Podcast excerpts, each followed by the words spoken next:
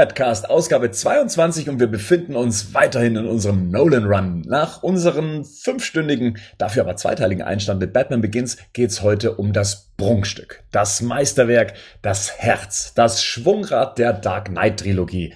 The Dark Knight. Die Besetzung bei uns ist gleich geblieben. Ich begrüße die Brotherhood of the Badcast, Rico, Henning und Patrick. Servus miteinander. Hey. Hallo. Servus. Wie geht's eurem Sprechorgan? Es wurde das letzte Mal schon ein bisschen heftig beansprucht. Seid ihr fit? Ja. Super, super. Ich bin bereit, ich bin bereit super, für den ja. Scheiß hier. Ich bin heiß, ich bin heiß. Ich, ich will meinen Zaubertrick vollführen. Ja, ja, aber jetzt mal ganz ruhig bleiben, weil so ganz am Ende mit oh. Batman Begins sind wir noch nicht. Denn wir haben äh, auch recht viel Feedback bekommen äh, letztens und das wollen wir hier kurz aufgreifen, weil hier und da verbergen sich noch ein paar Fragen von den Hörern, denen wir gerne noch so ein bisschen äh, nachkommen oder auf den Grund gehen wollen.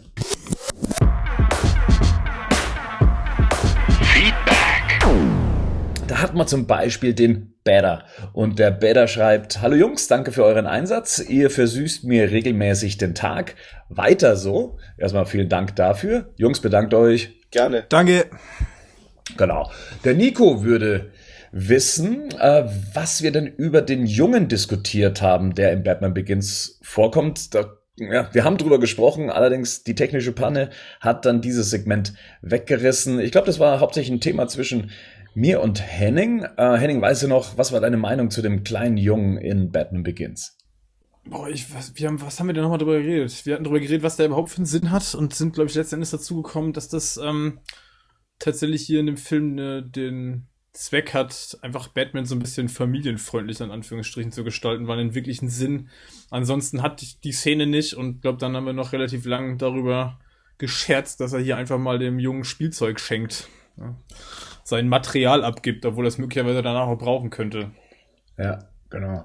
Also einen richtigen Sinn hat er für uns auf jeden Fall nicht gemacht. Vielleicht sogar ein kleiner Störfaktor, weil er dann auch noch mit ins Finale einzieht und zufälligerweise dann da auch noch mit vorkommt, was für uns jetzt keinen großen Sinn gemacht hat und halt hauptsächlich als eine Kinderfigur platziert wurde, um auch Kindern zu zeigen, hier, ihr habt euren persönlichen Superhelden in Form von Batman. Also ja, wir hatten jetzt da nicht eine besonders positive Meinung zu dem King Jeffrey aus Game of Thrones. ähm, ja, Erik hat noch ein paar Anmerkungen zu machen. Er selber hat eine Meinung zum Batsuit. Er schreibt, den militärischen Ursprung fand ich ebenfalls sehr gut, habe mich aber von Anfang an an der Maske gestört, wie die Ohren verkrümmt nach innen zeigen und vor allem, dass Bales Gesicht im Mundbereich sehr eingedrückt wirkt. Dieser hätte etwas größer sein müssen, also der Mund nehme ich mal an. Batman hat doch vorgemacht, wie eine, also Batman, Tim Burtons Batman hat doch vorgemacht, wie eine geile Maske aussieht. Außerdem der auch von euch kritisierte Umhang, abgesehen von seiner realistischen Funktionalität, sieht ja neben der Farbgebung auch wie ein billiger Stoff aus. Das muss ein cool aussehendes, ledriges Teil sein. Also ich stimme dem zu. Also ich habe ja, glaube ich, auch schon mal erwähnt, dass ich die Maske, ähm, ja, dass die von einigen Winkeln ein bisschen komisch aussieht. Ich finde es bei Bale gerade komisch, wenn er frontal von vorne gefilmt wird, sieht es immer ein bisschen seltsam aus, was, glaube ich, tatsächlich daran liegt, dass auch ähm, die Mundpartie seltsam aussieht. Also ob es jetzt zusammengeknautscht oder nicht, ich finde aber trotzdem, dass der Ausschnitt von der Maske größer sein müsste. Weil das mal so ein bisschen komisch aussieht. Der Kopf wirkt so ein bisschen arg zusammengepresst. Was dann immer so ein bisschen aussieht, wenn der Kopf relativ klein wäre, so im Vergleich zum restlichen Körper. Das ist mir ähm, beim Gucken von Batman beginnt jetzt auch bei Dark Knight aber auch nochmal aufgefallen. Ja, ich vermute mal, dass dieser ja, enge Bereich, die, die, die enge Mundpartie, halt noch weniger vom Gesicht zeigen soll. Ne? Man kann nicht den gesamten Mund schließen, das ist klar, das, das wird der Figur nicht ganz gerecht, optisch zumindest. Aber ähm, man gibt weniger Details vom Gesicht preis. Und ja, den Eindruck, dass das Gesicht dann etwas zusammengeknautscht aussieht, ja, finde ich auch. Aber wenn man sich jetzt zum Beispiel Ben Affleck ansieht, ähm, der ja Muttermal im Gesicht hat, welches man ja auch gleichzeitig ähm, sieht, wenn er die Maske aufhat, da ist es natürlich ein Detail, was man mit so einer Maske dann schon hätte verbergen können in dem Moment. Hat er ein Muttermal? Gut, dass Batman keine Hasenscharte hat. Oder auffällig grüne Lippen. Bleiben wir noch kurz bei Erik. Der hat äh, den Suit aus The Dark Knight allerdings noch weniger gemocht, denn da wirkte auf ihn dann der restliche Körper eingedrückt und Bale generell zu dünn. Aber darüber sprechen wir dann später noch.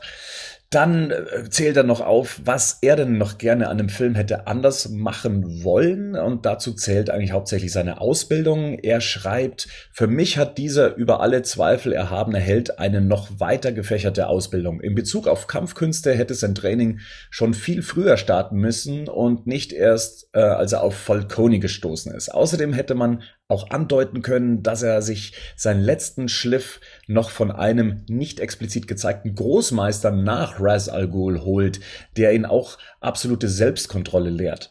Einfach damit der Mythos Batman noch größer wirkt und sein Training nicht mit einem seiner späteren Feinde endet. Auch hätte man seine akademische Ausbildung, wie etwa in Psychologie oder Kriminologie, andeuten können. Vielleicht wäre das aber auch etwas zu viel geworden. Also etwas, das, was wir, das schreibt er eben auch, dann eben in der Serie Gotham sehen. Fandet ihr seine Ausbildung auch zu kurz? Ja, finde ich einen guten Punkt. Also ist mit Sicherheit richtig. Ist jetzt die Frage, wie ausschweifend man jetzt die Ausbildung hätte noch darstellen müssen. Wahrscheinlich hätte man das gar nicht, hätte man gar nicht viele Szenen oder keine große Szene daraus machen müssen, aber es wäre schon interessant gewesen, nochmal zu gucken, wie funktioniert denn diese Ausbildung jetzt. Also man sieht ja jetzt nicht wirklich, wie allumfassend die Ausbildung jetzt bei Ras Al Ghul ist. Ist es wirklich nur Kampfkunst oder gibt es noch andere Dinge? Aber es geht ja so ein bisschen um diese Detektivfähigkeiten und ähm, das ist also, wo wir jetzt schon so ein bisschen auch in der ja, schon Polizeiarbeit, ne, Detective-Arbeit. Und das ist ja das, was wir in Batman Begins jetzt gar nicht sehen. Man sieht zwar, was er danach macht und dass er es tut, man sieht es aber nicht, wo er das gelernt hat. Ich finde jetzt den Vergleich mit der Gotham-Serie auf jeden Fall ganz passend, weil da ist auf jeden Fall gut dargestellt, äh, wie früh ja Bruce Wayne auch damit anfängt, sich eigentlich mit diesen Dingen zu beschäftigen, was natürlich schlüssig ist bei der Figur.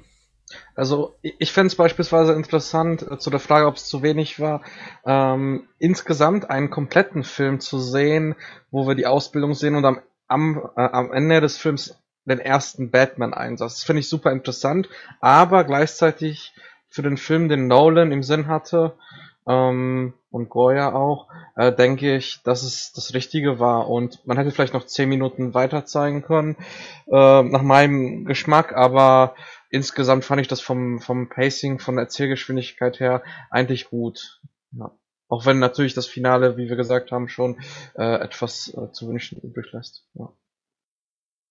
Rex Mundi gibt uns auch noch einen Tipp zu Martha Wayne, ähm, weil wir ja eben ihre Abstinenz in Film und Comics ähm, erwähnt haben und was uns auch gleichzeitig irritiert hat, dass es immer eigentlich nur um Thomas Wayne geht. Da hat er einen Tipp für uns und zwar gibt's in der jüngeren Comic-Geschichte sogar einen ganzen Story-Arc und zwar in Streets of Gotham, welches von Paul Dini stammt. Ähm, er meint, dass es schon etwas älter ist und auch auf Deutsch in Sonderbänden bei Panini erschienen ist. Und dabei geht es um die Vergangenheit von Martha Wayne als junge Frau, die eine freie Klinik mit aufbaute und ähm, ja, welche familiären und mafiösen Verstrickungen es dann eben gab ähm, bei dem Zusammentreffen mit Thomas Wayne. Äh, wusste ich jetzt nicht. Ich hatte jetzt Streets of Gotham gar nicht ähm, auf meiner Agenda, aber klingt interessant. Also wer mehr über Martha Wayne wissen möchte, da scheint man mit Streets of Gotham gut aufgehoben zu sein. Danke an Rex Mundi für diesen Tipp.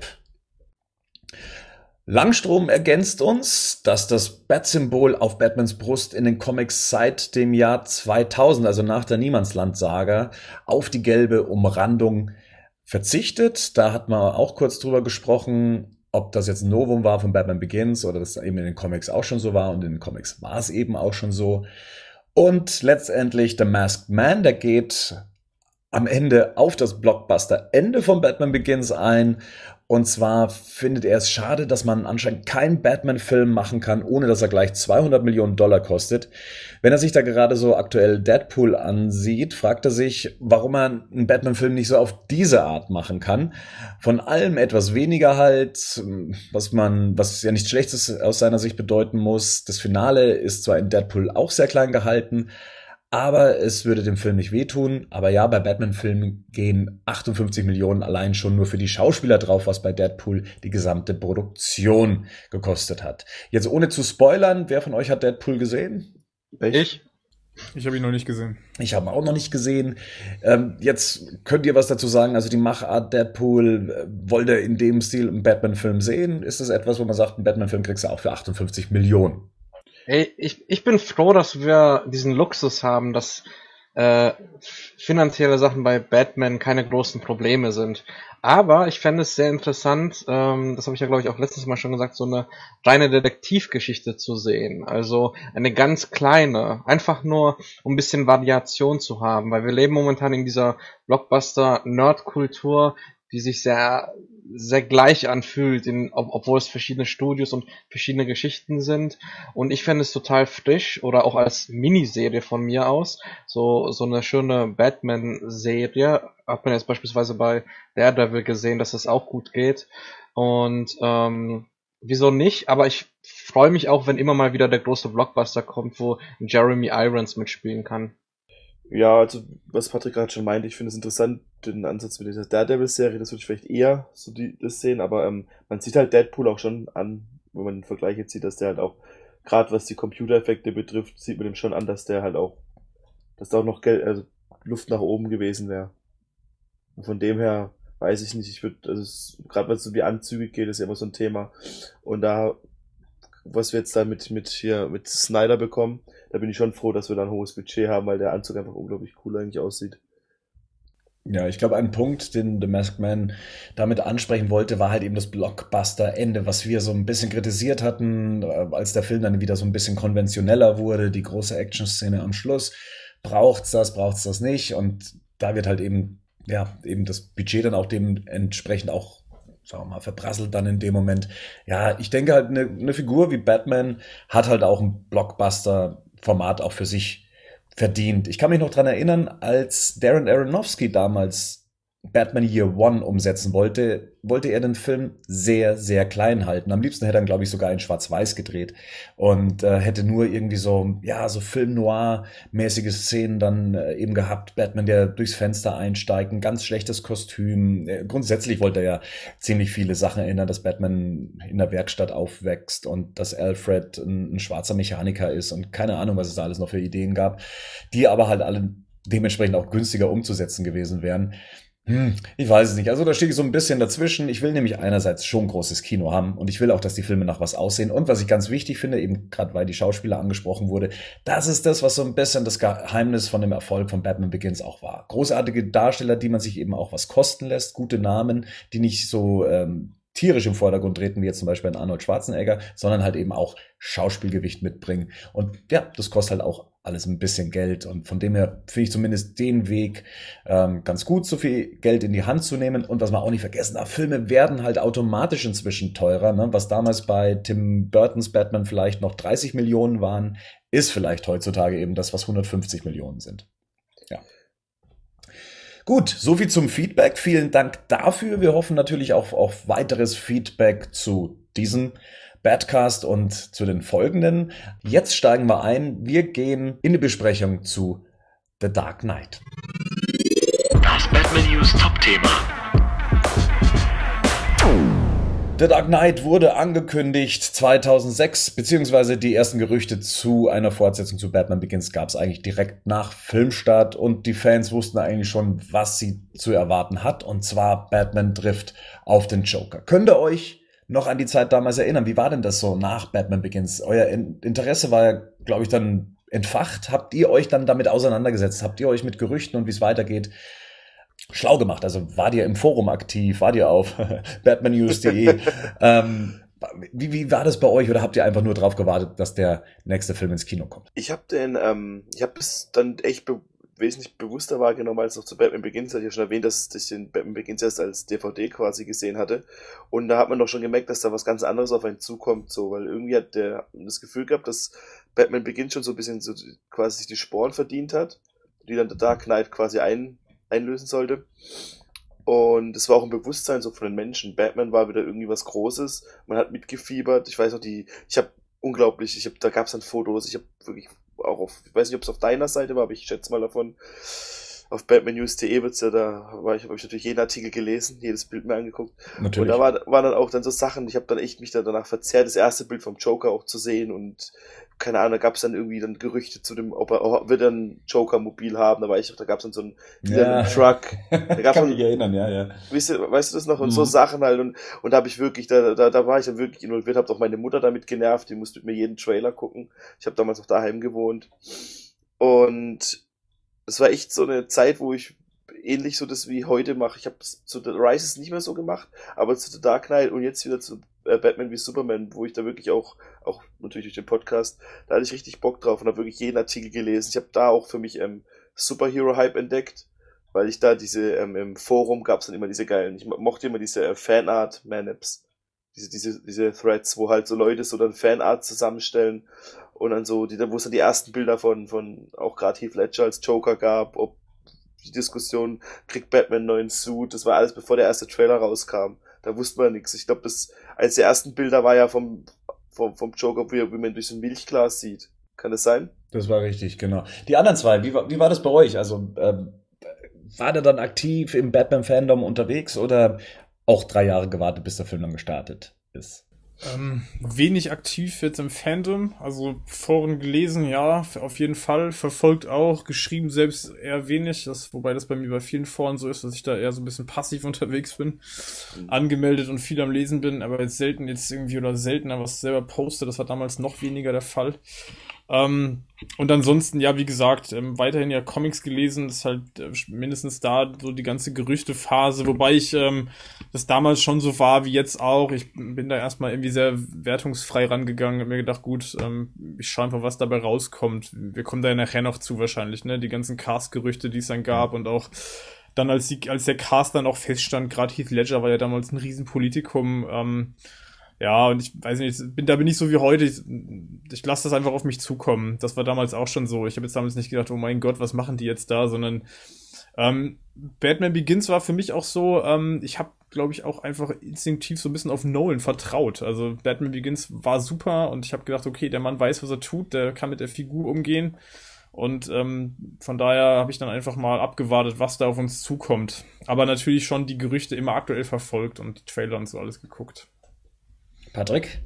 Ja, also ähnlich wie bei Henning habe ich irgendwie auf Nolan vertraut, hatte da auch Memento dann gesehen und ähm, Following äh, und dachte, der wird das schon schaukeln und ähm, ich fand die Werbekampagne, die viralen Werbekampagnen ganz spannend und war voller Vorfreude, habe mich natürlich auch so gefragt, äh, sehen wir nochmal die Narrows, was ist jetzt mit dem äh, sind wir ein paar Jahre später und es gibt einfach ein neues äh, äh, Wayne Manor oder was, was passiert jetzt? Wird er irgendwie im Ferienhaus oder im Hochhaus wohnen? Ähm, das war alles sehr spannend und das war, glaube ich, das erste Mal, ähnlich wie bei Rico, ähm, dass ich mich auch so vor einem Film intensiv informiert habe. Jetzt nicht so krass, dass ich dann ganz viel kommentiert und diskutiert habe, ähm, sondern eher beobachtend war, aber das war schon ähm, sehr spannend und das hat mich auch dazu bewogen, noch ein bisschen mehr ähm, äh, in die Comicwelt auch einzutauchen. Also die Wartezeit auf äh, Dark Knight war für mich die Zeit, wo ich am meisten, die meisten Klassiker von Batman für mich entdeckt habe. Ja, also die Zeit damals war recht verrückt. Also ich habe es ja recht aktiv mitverfolgt, äh, allein schon durch Batman News und den ganzen Gerüchten und was es alles gab. Und eins der wichtigsten Gerüchte für die Fans war natürlich die Besetzung des Jokers. Und da sieht man auch, was das für einen Verlauf nehmen kann. Ähm, die Fans hatten, ich weiß gar nicht, wo, wo die Ursprungsgerüchte herkamen, aber Paul Bettany als äh, Joker im Kopf. Da machte sich recht schnell das Gerücht äh, die Runde, dass eben er als der Joker in, in, in, als Favorit der, auf der Liste ganz oben stehen würde. Crispin Glover, man kennt ihn ja äh, aus der Zurück in die Zukunft Trilogie, beziehungsweise nur aus dem ersten Teil eigentlich. Ähm, das, die empfand man damals schon als so die idealen Joker-Darsteller. Und ich glaube, das ist so ein, hm, so ein typisches Beispiel, wie es auch bis heute noch so der Fall ist, dass die Leute gern typecasten. Bei Paul Bettany, glaube ich, war das der Fall, dass er ja eben in, wie heißen die Filme nochmal? Ähm, Dan Brown, äh, Illuminati und so weiter oder was? Genau, Dan Brown, Illuminati und da spielte er ja einen Albino. Genau, ah ja. Und na, da zählt man natürlich eins und eins zusammen und kommt dann letztendlich auf den Joker. Wäre er nicht perfekt als Albino. Genauso wie Crispin Glover letztendlich. Ähm, hat halt ein spitzes Kinn, eine spitze Nase und schon denkt man, ah, das wäre der perfekte Joker. Letztendlich kam alles anders. Und zwar die Besetzung von Heath Ledger als Joker. Jetzt mal, bevor wir drauf eingehen, wie die Stimmung damals war. Wie habt ihr das denn damals mitbekommen? Habt ihr das mitbekommen? Und wenn ja, was war euer erster Gedanke zu die Besetzung Heath Ledger als Joker? Ungewöhnlich und mutig. Ja, also ich muss sagen, ähm, dass ich es immer spannend finde, äh, wie einfallslos der Internetmob ist und äh, fand es eigentlich sehr spannend, dass Heath Ledger castet wurde, auch mutig und ähm, habe da irgendwas gesehen. Also ich habe schon verstanden, warum das Nolan gemacht hat, aber ähm, habe auch innerlich versucht sagen, hey, erstmal erstmal ein Trailer oder irgendeine Szene oder ein Teaser abwarten. Ich bin sehr gespannt, wie ein ähm, Anführungsstrichen realistischer Joker oder in diesem neuen Universum Joker aussehen wird, wie auch seine Origin ist, was wir bestimmt später auch besprechen. Und ähm, finde immer das äh, sehr schade, wenn Leute halt nur das offensichtliche, dieses Typecasting betreiben und im, immer William Defoe oder so auch in den Topf packen. Ja, aber ähm, es war so eine Abwarthaltung. Ich habe gedacht, okay, das kann was werden. Und Nolan weiß, was er tut. Aber ähm, wollte noch was sehen, bevor ich mir wirklich ein Urteil bilde. Meine Ex-Freundin damals war ein riesengroßer ähm, Zehn Dinge, die ich an, die ich an der hasse Fan. Die mochte den Film total. Und als ich dann, und ich war dann auch deswegen mit ihr in Brokeback Mountain. Und ich wusste überhaupt nichts, was Brokeback Mountain gibt. Und ich sagt mir, da gibt es um schwule Cowboys. Und so, ja, genau. Und dann ging es halt darum. Und ich fand dann da schon, dass es, äh, fand ich es erstaunlich, als ich dann gehört habe, dass er den Joker spielt, was für verschiedene Rollen der spielen kann. So wie, wie, und dann dachte ich mir, da wird sich schon niemand was dabei gedacht haben, wenn man so jemanden als Joker nimmt. Mehr habe ich mir dazu dann wahrscheinlich nicht gedacht dann. Ich wollte dann auch, ich war eher damit beschäftigt zu warten, bis ein, bis ein erstes Bild zu sehen ist. Ja. Das war das, was ich damals sehen wollte. Ich wollte wissen, wie er aussieht. Hat er lange Haare, hat er kurze Haare? Wird er, wird er versucht, wird es ein realistischer Joker? Wird er vielleicht, keine Ahnung, wird er einfach nur ein, ähm, ein, von der Armee jemand sein, der sich halt das Gesicht anmalt? Wird er so aussehen, wie er jetzt aussieht. Das war eher das für mich das Spannende. Die Besetzung damals war eher so, ja, schon solider Schauspieler. Ging mir ähnlich. Also mein erster Eindruck war interessant.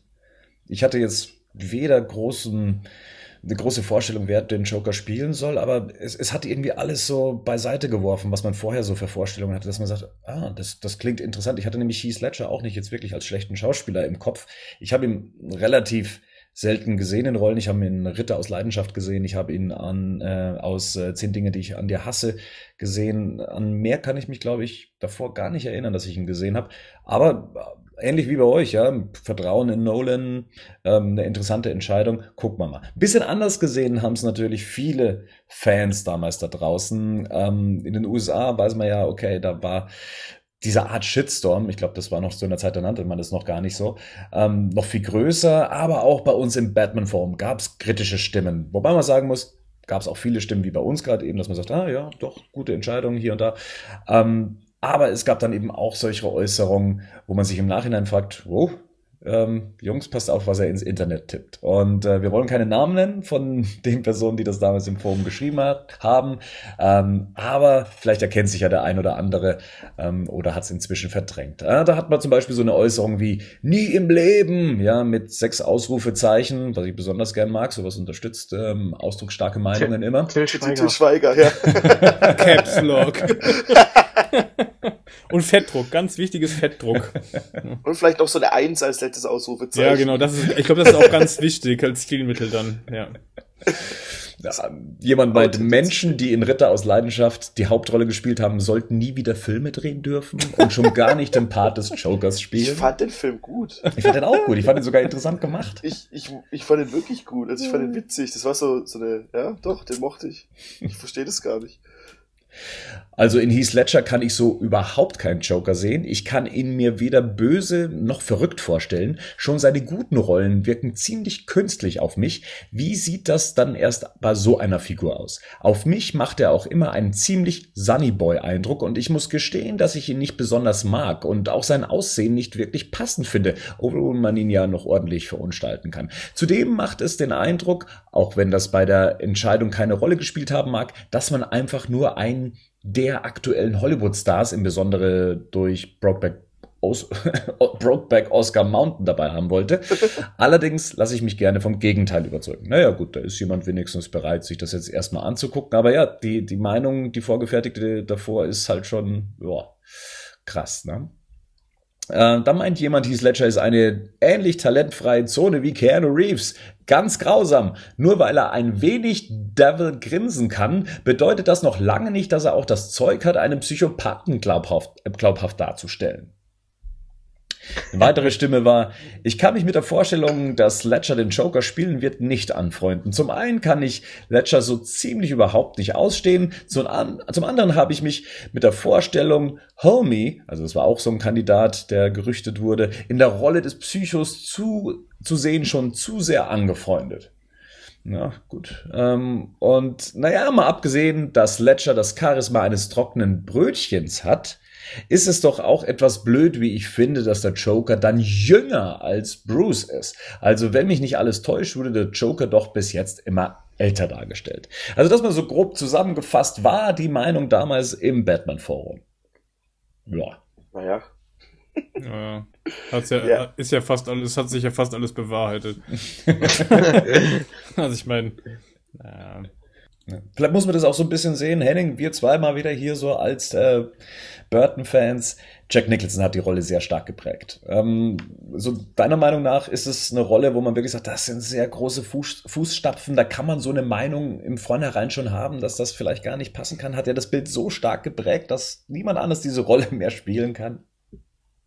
Ja, ich, ich weiß nicht. Ich finde das auch immer schwierig zu beurteilen, wenn man jetzt, ähm, man weiß ja auch nicht, die Leute, die dann, die dann so Sachen posten, ähm, wie viel von dem Universum kennen sie, also wie viel Charakterisierung oder wie viel Interpretation oder Inkarnation der Figur haben sie schon gesehen. Also ich glaube, wenn man sich damit halt viel beschäftigt und auch Comics liest, ich glaube, dann hat man so viel verschiedene ähm, Darstellungen vom Joker und von jeder Figur eigentlich gesehen, dass man erstmal sagt, okay, ich warte vielleicht erstmal ab, wie die Vision oder, oder ne, die Zeichnung des jeweil, in der jeweiligen Version dann halt aussieht. Und hier halt einfach die Frage ist, so, okay, was hat Nolan eigentlich genau vor? Das wusste damals halt niemand. Und ähm, ich glaube, manchmal greift dann einfach auch die Vorstellungskraft ein bisschen zu kurz. Dann, dann hat man halt ein Bild im Kopf, wo man selber sagt, okay, das passt für mich jetzt gerade überhaupt nicht, aber hat ja eigentlich noch nicht wirklich irgendwas gesehen. Also ich glaube, das macht ja dann auch ne, große Regisseure dann vielleicht auch aus am Ende oder Künstler, dass sie halt einfach eine Vision davon haben und es halt dann umsetzen können, so dass der Otto Normalverbraucher im Nachhinein sagt so, krass, das hätte ich mir niemals vorstellen können, dass das wirklich funktioniert. Aber wie gesagt, ähm, für mich war jetzt Jack Nicholson als Joker auch halt eine Darstellung der Figur. Ja, das war mit Sicherheit eine prägende, aber nicht so, dass ich jetzt sagen würde, es kann danach jetzt keine andere mehr geben oder die muss halt immer so genau so aussehen. Wie ist bei dir denn, Bernd? Also, wie war es bei dir denn so? Du hast ja gerade schon gesagt, okay, ah, ne, fandst du spannend, aber wie ist bei dir? So stark geprägt von Nicholson oder von Burton Joker, dass du jetzt sagst, okay, schwierig, oder? Hm, nee, also für mich war ja ganz klar, auch durch den Ansatz von Nolan werden wir eine andere Version des Jokers bekommen und dafür braucht es auch einen anderen Schauspieler, das ist auch ganz klar. Ich glaube, es gab sogar Leute, die meinten, Jack Nicholson sollte die Rolle nochmal spielen. Ich glaube sogar Jack Nicholson meinte, dass er die Rolle nochmal spielen sollte und er es eine Frechheit finde, dass er nicht gefragt wurde. Stimmt, das hat doch, das ist damals echt rumgegangen, ne? Da kann ich mich dran erinnern. Das hat er im Interview wirklich geäußert, dass ja. er so ein bisschen äh, enttäuscht ist, vorsichtig formuliert war, dass äh, man ihn gar nicht gefragt hat. Aber ich glaube, das ist, das ist Jack. Ja, das ja, ist halt wirklich ja. so seine Art, dann mit den Sachen umzugehen. Natürlich ist er sich auch bewusst, dass das auch anders gehen muss. Er hat sich dumm und dämlich verdient mit, mit dem ersten Batman-Film. Vielleicht deswegen. Jack. Clever, Vielleicht deswegen, ja. Nee, aber ansonsten ähm, habe ich mit allem rechnen können. Also man sieht ja auch, was für Gerüchte es vorher gab, eben mit, mit äh, den schon angesprochenen Darstellern wie halt eben äh, Crispin Glover oder Paul Bettany. Damit hätten sich die Fans auch anfreunden können. Es gab da auch schon so viele Mock-ups und, und Fanarts, wie die Schauspieler da reingesetzt wurden in die Rolle.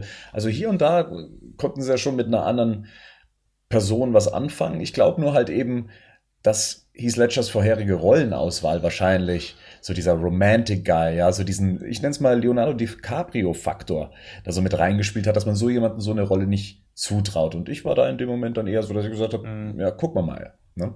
Aber muss ja ehrlich sagen, ich meine, es wiederholt sich ja immer wieder. Also wenn ich mir jetzt damals zu dem Zeitpunkt angucke, wenn man dann gesagt hätte, jetzt jemand wie Jake Gyllenhaal wird mal einer der wahrscheinlich profiliertesten Charakterdarsteller, zehn Jahre später wahrscheinlich auch jeder gesagt, das kann ich mir auf gar keinen Fall vorstellen. Also weil ich jetzt den gerade im Kopf habe, weil er in Brokeback Mountain die zweite, äh, die andere Hauptrolle spielt. Mhm. Ähm, und jetzt haben wir es mit Ben Affleck ja wieder erlebt. Also auch da, was da los war, irgendwie vor, weiß ich nicht, zwei Jahren, als dann klar war, Ben Affleck wird der neue Batman. Also und jetzt nach den ersten Trailern und Bildern, wo man sieht, wo das Ganze hingehen soll, ist dann auch wieder jeder ruhig und rudert zurück. Also ich glaube, das ist einfach immer schwierig, wenn man halt erstmal nur den Namen hat und jeder hat zu dem Schauspieler eine eigene Meinung, hat auch zu den Filmen eine eigene Meinung und die wird dann einfach projiziert und dann ist man halt entweder, sagt man, okay, das kann ich mir jetzt irgendwie vorstellen oder das geht für mich halt irgendwie gar nicht. Also ich glaube, diese beiden Extreme sind immer ganz schnell da. Ja, das Ding ist aber auch, das ist ja der Beruf des Schauspielers. Ich glaube, das verstehen viele ja, auch genau. gar nicht, ja. dass man in Rollen schlüpft. Und natürlich gibt es Schauspieler, die sind nicht so stark, die machen sich auch gemütlich, weil sie immer gut ihr Geld bei Romcoms bekommen. Aber ähm, es gibt halt auch Schauspieler, die total in verschiedene Rollen schlüpfen und das sollte ja auch ähm, jetzt mal der idealistische Zustand eines Schauspielers sein, dass er vom von äh, Titanic bis hin zu Gangs of New York spielen kann, wie wir bei äh, Leo es gesehen haben. Oder jetzt Revenant dieses Jahr. Und von daher finde ich das immer so ein bisschen äh, debil, wenn Leute so gar nicht dran denken. Aber gut. Na gut, dann, ja. Ja, aber ist ja echt so, du sagst ja gerade, ne? Leonardo DiCaprio. Ich meine, wenn wir jetzt überlegen, naja, ist schon fast jetzt 20 Jahre her bald, Titanic, ne? 97, 98, mhm. auch schon bald 20 Jahre her das ist ja auch ein Wahnsinn, ähm, wie, wie der sich jetzt gemacht hat. Und trotzdem musste der, glaube ich, lange Zeit gegen so ein bestimmtes Image halt anarbeiten. Ne? Und äh, Matt Damon fällt mir jetzt gerade als noch ein. Das ist ja genauso. Also der hat ja auch dann irgendwie lange Zeit, ähm, man den auch nicht so richtig ernst genommen. Also ich finde, ähm, das ist echt bei Zuschauern oft ein großes Problem. So, ich meine, eigentlich ist es halt deren Arbeit und dann diese Arbeit des Künstlers, äh, in dem Fall der Schauspieler, halt auch einzuordnen. Und mit Sicherheit gibt es einige, die das die das nicht wirklich gut können, die immer so ein bisschen sich selbst spielen. Ja. Ähm, Till Schweiger zum Beispiel, wo wir es gerade hatten. Oder Jack ja. Nicholson. Ja, oder, genau, also das ist ja auch so. Ich meine, es gibt natürlich schon viele Schauspieler, die geben halt der Rolle immer so diesen selben Schliff, ja, wo man sagt, der ist schon so charismatisch, der spielt eigentlich immer nur sich selber in verschiedenen Settings. Ähm, ich glaube, weil das trifft jetzt bei Heath Ledger und traf auch damals bei Heath Ledger auf jeden Fall nicht zu das war jetzt das erste Mal, dass man so halt mitbekommen hat, dass was so groß geworden ist, dass also gerade dieser Internet-Mob sich das erste Mal versammelt hat und die Heugabeln ge ge gezeigt hat quasi. Und aber hat dieser Internet-Mob denn was daraus gelernt? Stellen wir mal gleich diese Frage. Also ja, ja klar, mal, das gibt halt nicht mehr.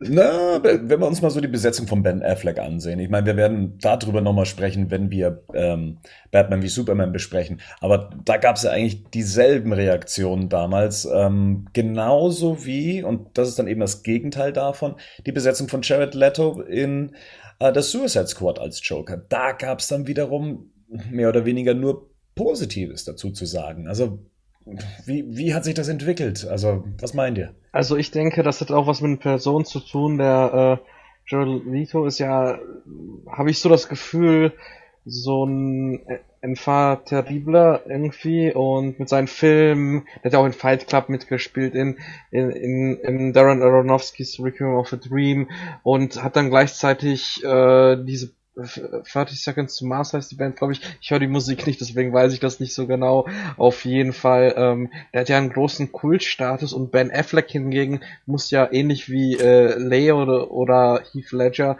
noch an alte Zeiten anknüpfen, wo der Daredevil gespielt hat. Und ähm, jetzt sehen wir die letzten Jahre mit seinen Regiearbeiten ähm, oder auch Gone Girl war ja auch ein massiver Erfolg für so einen kleinen Film ähm, unter Fincher, ähm, was aus dem wird. Und ich denke, die Leute werden nach dem Film jetzt vielleicht noch nicht so, weil ich höre auch schon noch immer von ein paar Seiten im privaten Freundeskreis, uff, ja, ich habe zwar Lust auf Batman vs. Superman, aber irgendwie Ben Affleck muss jetzt eigentlich nicht sein. Ist immer noch da, auch mit dem neuen Trailer leider immer noch. Und ich denke, das Bild wird sich ändern nach Batman vs. Superman. Das ist halt einfach so. Und, ja.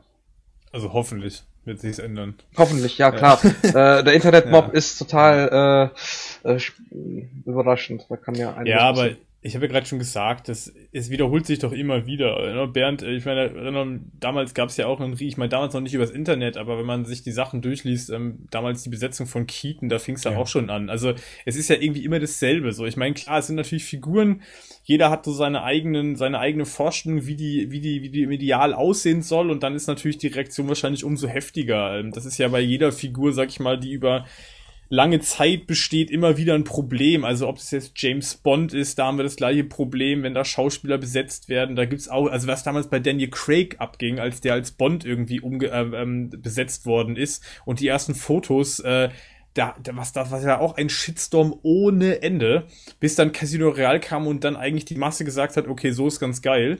Ähm, aber ich glaube, es wird sich immer wieder, es wird immer wieder bei Figuren darum gehen, ähm, äh, die lange bestehen und die viele Interpretationen schon hinter sich hat, glaube ich, wird das immer so sein. Und was ich halt immer so müßig und auch irgendwie so langweilig und ermüdend finde, ist immer wieder, jetzt Beispiel, bleiben wir beim Beispiel Ben Affleck. Also, jetzt ist der Devil zum Beispiel von 2003 und der hat danach tausend andere Sachen noch gemacht und wirklich Sachen, die auch wirklich gut waren.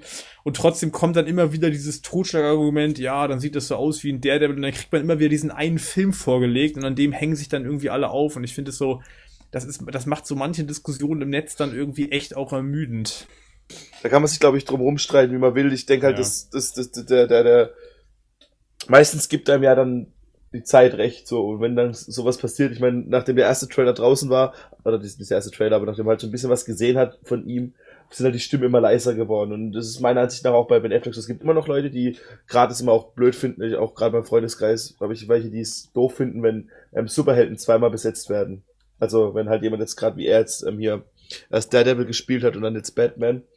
Aber ich denke mir halt immer nur, wenn es für die Rolle passt und wenn der, der Regisseur den Film dreht in der Version die, die Figur durch de, mit dem Charakter von der Person gespielt haben will, dann ist es mir lieber, wie wenn fünf Leute absagen und dann der sechste wird's erst.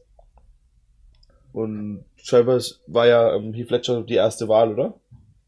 Heath Ledger war auf jeden Fall die erste Wahl. Also ja. all die Gerüchte, die es vorher gab, die fanden per se gar nicht statt. Es war der einzige Kandidat, den Chris Nolan haben wollten, wollte. Wir haben das letzte Mal schon drüber gesprochen. Er wollte ihn ja auch schon in Batman Begins haben, wenn nicht sogar als Batman letztendlich.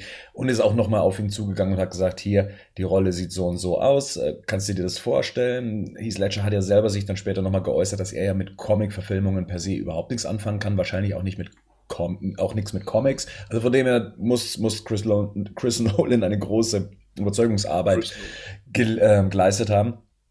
Und letztendlich ist es dann eben so gekommen. Das Thema Heath Ledger wird uns jetzt auch noch die weitere Zeit über diesen Podcast verfolgen, über verschiedene Themen hinweg, was seine Leistung angeht und natürlich um seinen tragischen Tod und was das dann alles dann eben mit sich gebracht hat, aber dazu dann eben später mehr. Ich möchte noch auf einen Punkt eingehen, der mit dieser damaligen Ankündigung eben mit rauskam, und zwar der Titel, The Dark Knight. Ja, kein Anschluss an Batman Begins, sondern ein eigenständiger Titel und der kommt völlig ohne den titelgebenden Helden Batman aus. Wie fandet ihr den Titel? Per se mutig oder ja, komisch? Ich fand's geil. Also ja. ja. also, ja, mutig, ja. Ich weiß auch damals, dass es damals relativ schnell so Diskussionen gab, ob das marketingtechnisch so clever ist, äh, einen ähm, Film, einen Batman-Film rauszubringen, der Batman gar nicht im Titel hat. Also ich erinnere mich noch, dass das eine sehr lebhafte Diskussion in Foren war. Ähm, ich fand's aber geil. Also, weil ich den Titel auch nach wie vor geil finde und weil es natürlich einfach, ja, es ist halt ein Begriff, der aus dem ja, so ein, so ein Kernbegriff aus dem Batman-Universum. Deswegen fand ich als Filmtitel eigentlich super. sieht halt geil aus auch, also so auf dem Plakat The Dark Knight.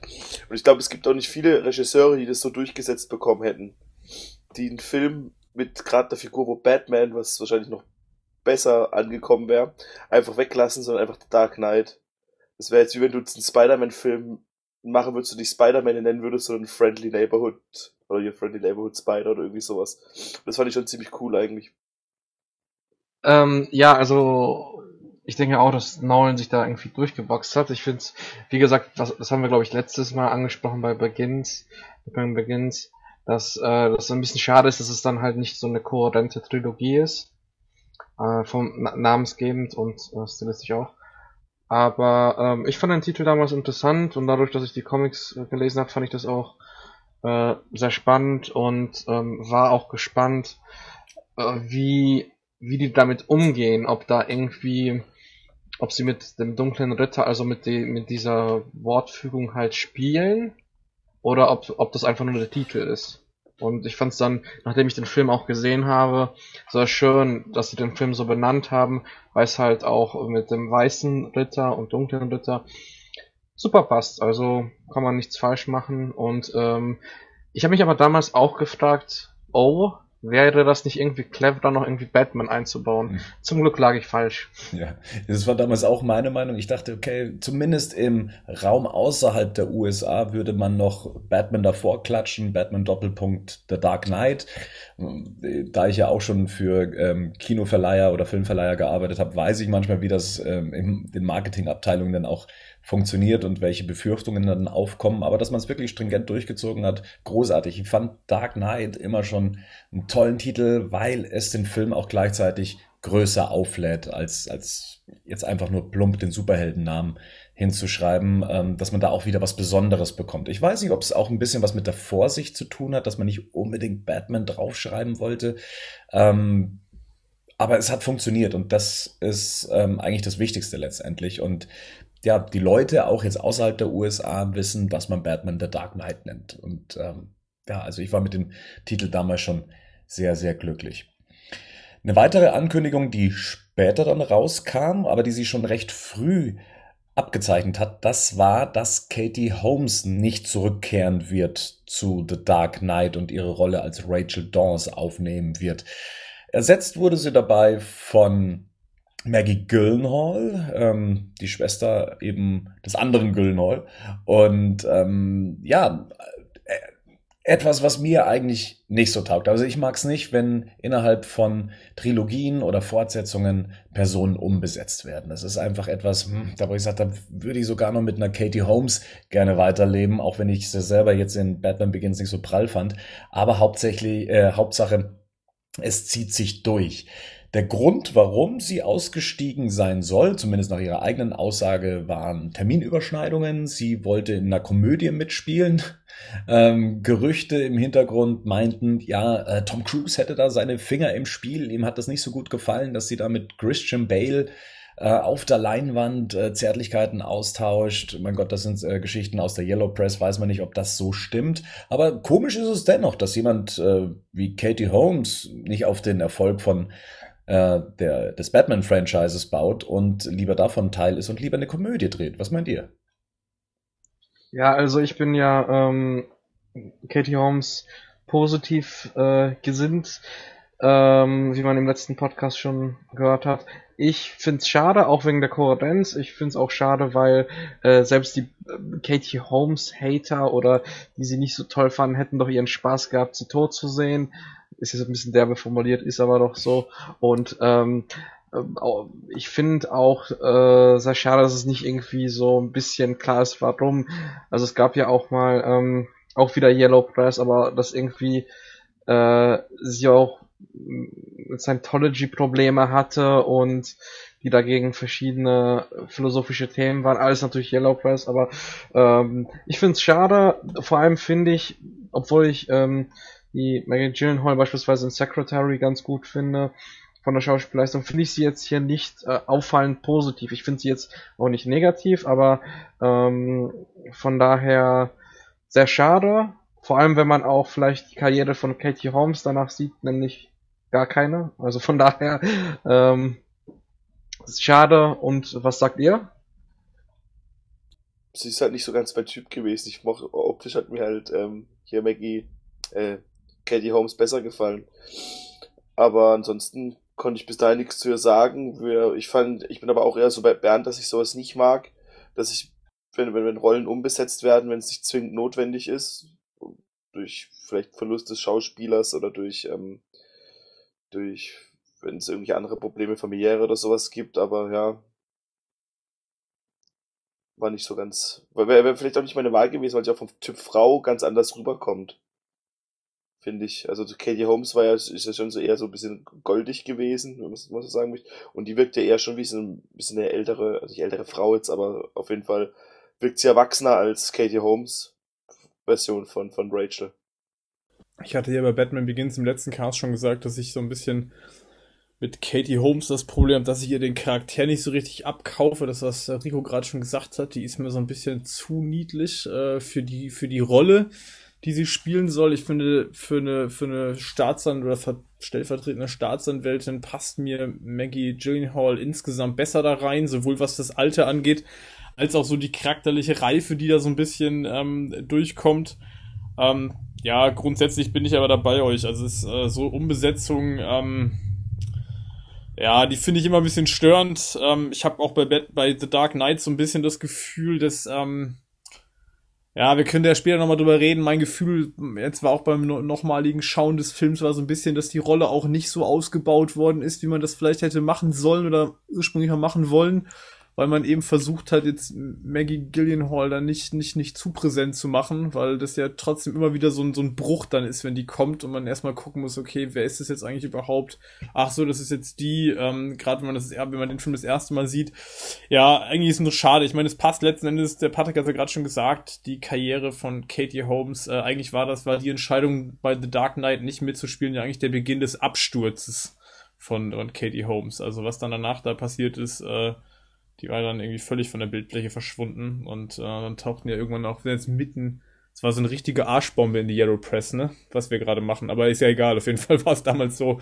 Ähm, da tauchten dann ja irgendwie zwei Jahre später auch Bilder auf, wo die ganz schlimm ausgesehen hat. Also, wo man ja wirklich so dachte, okay, was ist denn da eigentlich passiert? Und ähm, für mich ist das immer so dieser, dieser äh, entscheidende Punkt, so diese Tatsache, dass sie diese Rolle in The Dark Knight dann abgelehnt hat.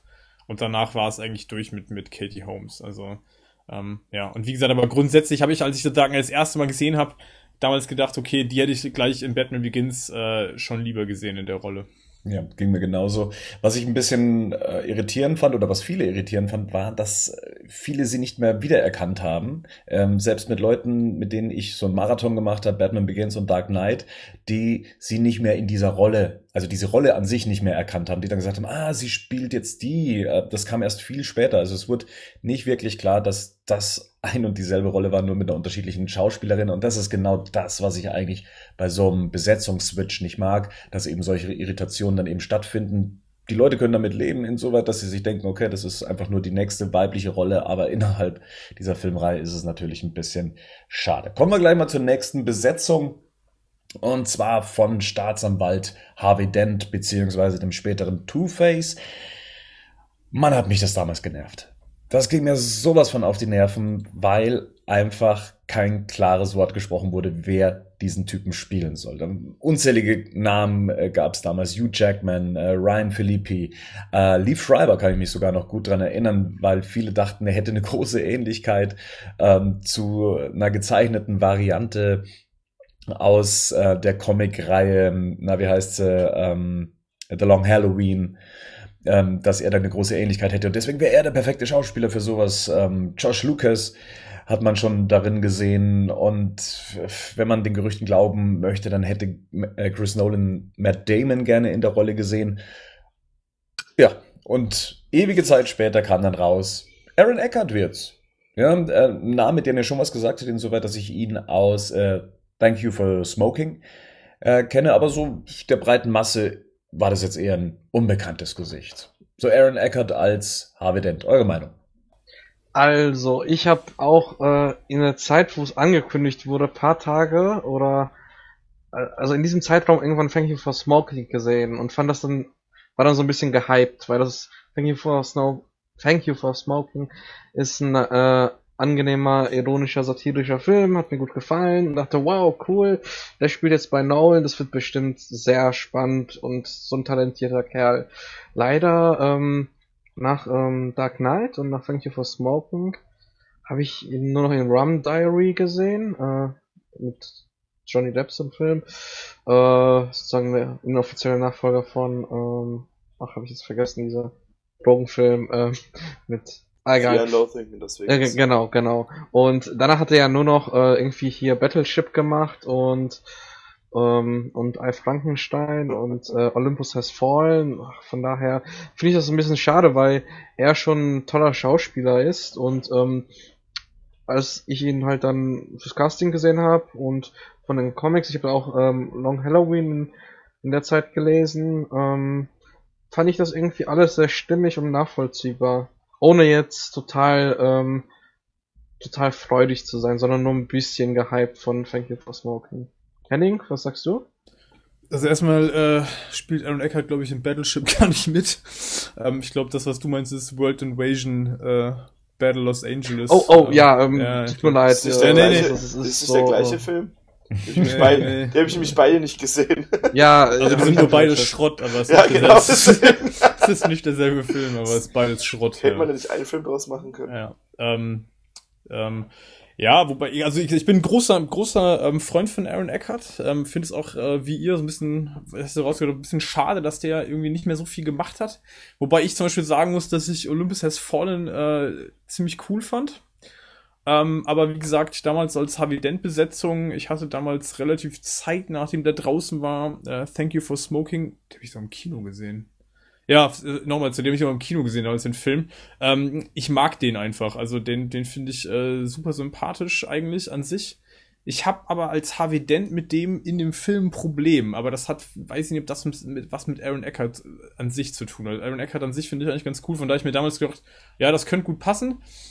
Muss aber tatsächlich auch sagen, dass Matt Damon hätte ich auf jeden Fall gerne gesehen. Einfach nur, weil Matt Damon einfach ein Sympathikus vor dem Herrn ist. Und ich äh, glaube, dass das in, den, in dem Film ähm, mit Matt Damon zumindest für mich persönlich besser funktioniert hätte. Aber vielleicht können wir nachher, wenn wir nochmal über Charakterisierung und Harvey Dent vielleicht noch sprechen, ja. darauf nochmal zurückkommen. Also an sich hatte ich mit Aaron Eckhart damals gar kein Problem.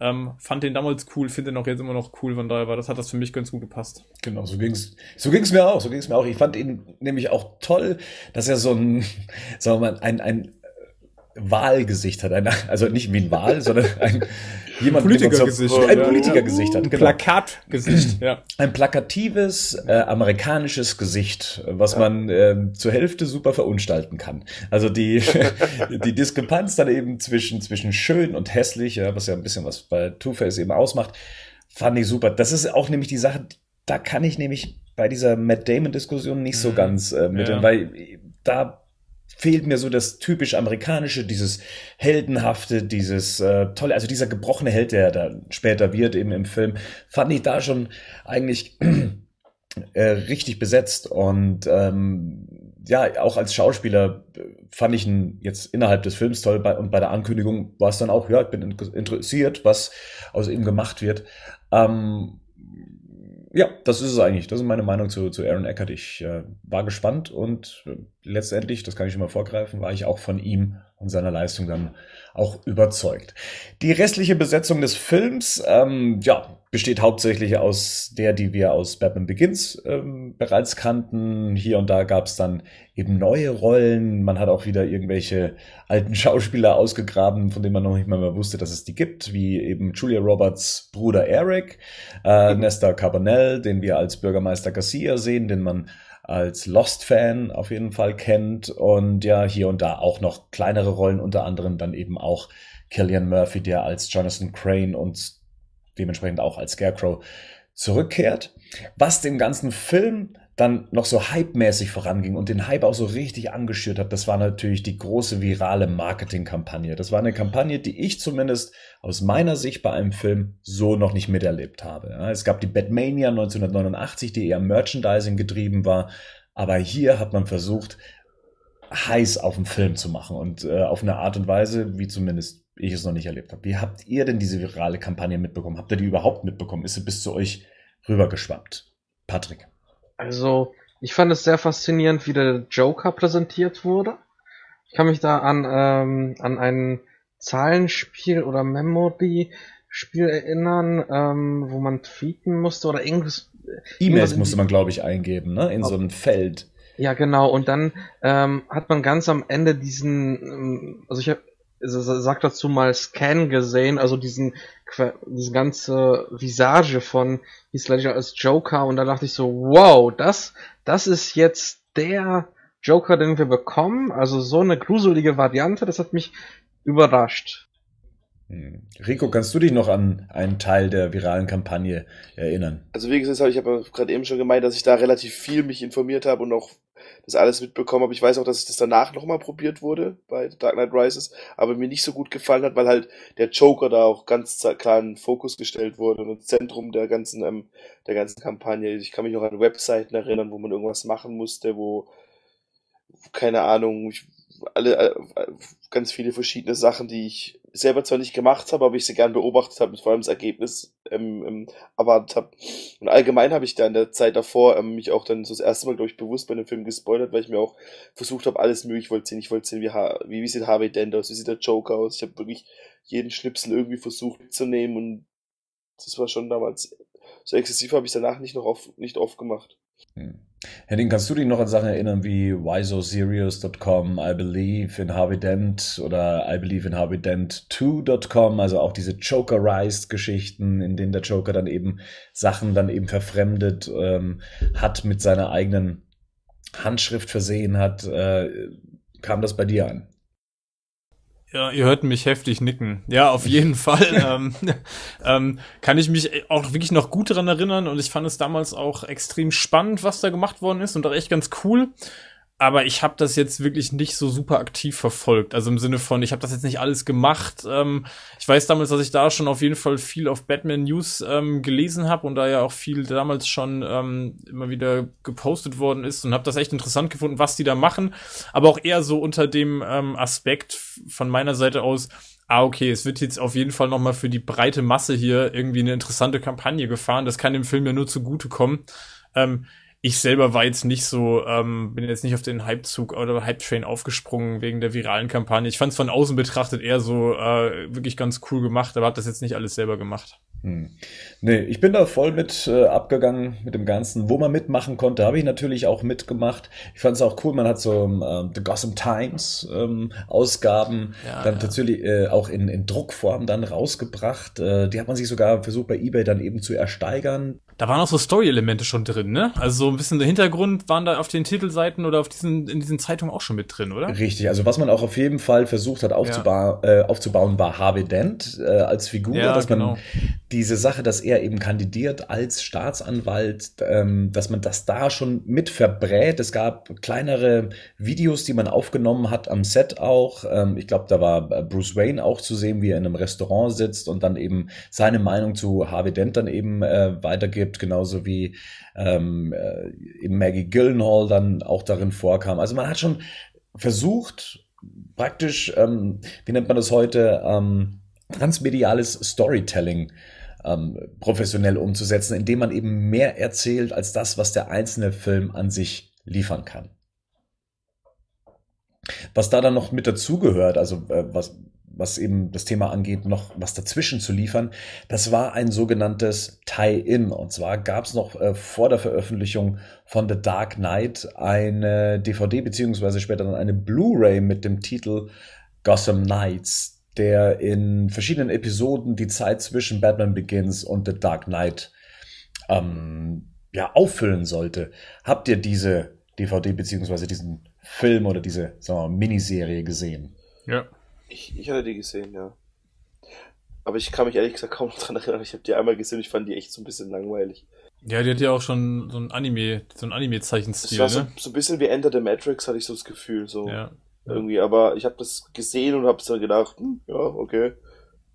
War das jetzt etwas, was es unbedingt gebraucht hat, um The Dark Knight zu verstehen? Nein. Also ich fand's, ich habe es mir angeschaut und äh, fand's auch ehrlich gesagt ziemlich langweilig und ähm, uninspiriert. Also so als ob es halt ähm, sowas wäre wie halt the Matrix oder diese Animatrix Sache bei der Matrix-Trilogie und ähm, habe mir da ein bisschen mehr von erhofft, weil ich dachte, okay, diese, diese dieses Gotham Knight, das wird was Spannendes sein. Wir sehen mal Batman aus einer anderen Stilistik heraus, aber dann, mh, hm, also ich ich werde es mir auch nicht nochmal angucken. Ja, sehe ich, sehe ich ähnlich. Ich muss auch ehrlich sagen, ich habe es nicht mehr so wirklich gut im Kopf. Ich habe es auch, glaube ich, nachdem ich das damals das erste Mal gesehen habe, nicht nochmal angeschaut ist bei mir jetzt anscheinend auch wenig hängen geblieben, weil ich mich gerade tatsächlich nicht mehr, mehr an einzelne Szenen erinnern kann. Ähm, deswegen so, war es anscheinend nicht so wichtig. Was bitte? Ich kann mich nur das Cover erinnern. Das ja, das, ja, das ist richtig. Ja, das Cover habe ich, also ich habe das auch hier stehen, von daher das Cover ist mir jetzt auch gerade noch präsent. Ich kann mich aber tatsächlich an keine einzige Szene irgendwie aus einem dieser Kurzfilme erinnern. Ähm, ich weiß nur, dass ich damals so gedacht habe, so, ja, fand ich damals selbst als Batman-Fan jetzt schon nicht so geil und ähm, ja, Zeichenstil war, weiß ich, dass ich den damals auch sehr eigen fand. Ähm, müsste ich mir tatsächlich auch nochmal angucken. Hat mich jetzt auf gerade gerade trotzdem nochmal neugierig gemacht. Werde ich mir nochmal die in nächster Zeit nochmal zu Gemüte führen. Das, das war aber nicht so, dass die einzelnen Episoden verschiedene Zeichenstile hatten, oder? Doch, Ja? hatten die. Der, Ah, okay, das waren okay. unterschiedliche Stile. Wie gesagt, ich habe das einmal geguckt und ich habe das danach nie wieder geguckt, weil es völlig für mich völlig belanglos war. Ja, ich weiß auch, dass mich da einiges auch vom Zeichenstil so gar nicht abgeholt hat. Ich habe gerade schon mal gesagt, das war da, glaube ich, ich weiß nicht, ob das, ob das mehrere Episoden waren, aber da gab es auch so Manga-artig gezeichnete ähm, Episoden. Ne? Bernd, war das bei allen Episoden dieser Zeichenstil oder nur bei einigen? Ich Ähm, weiß es gar nicht mehr gerade. Bei einer Vielzahl auf jeden Fall. Also Ja. äh, ein klassischer Zeichentrickstil war es nicht. Ich glaube, das war auch irgendwie so, ja, man wollte es anscheinend auch so haben, ähm, weil ja auch viel so erzählt wurde aus der Sicht der Bevölkerung, also wie Batman gesehen wird. Ich glaube, da gibt es sogar eine eigene Folge. Ich kann mich nämlich leider auch nicht mehr komplett an die einzelnen Folgen erinnern. Ich Kommt da kann mich Killer Croc noch drin vor? Ich glaube, es gab auch eine Episode mit Killer Croc, oder? auf jeden Fall gab es eine mit Deadshot. Ah, okay, ja.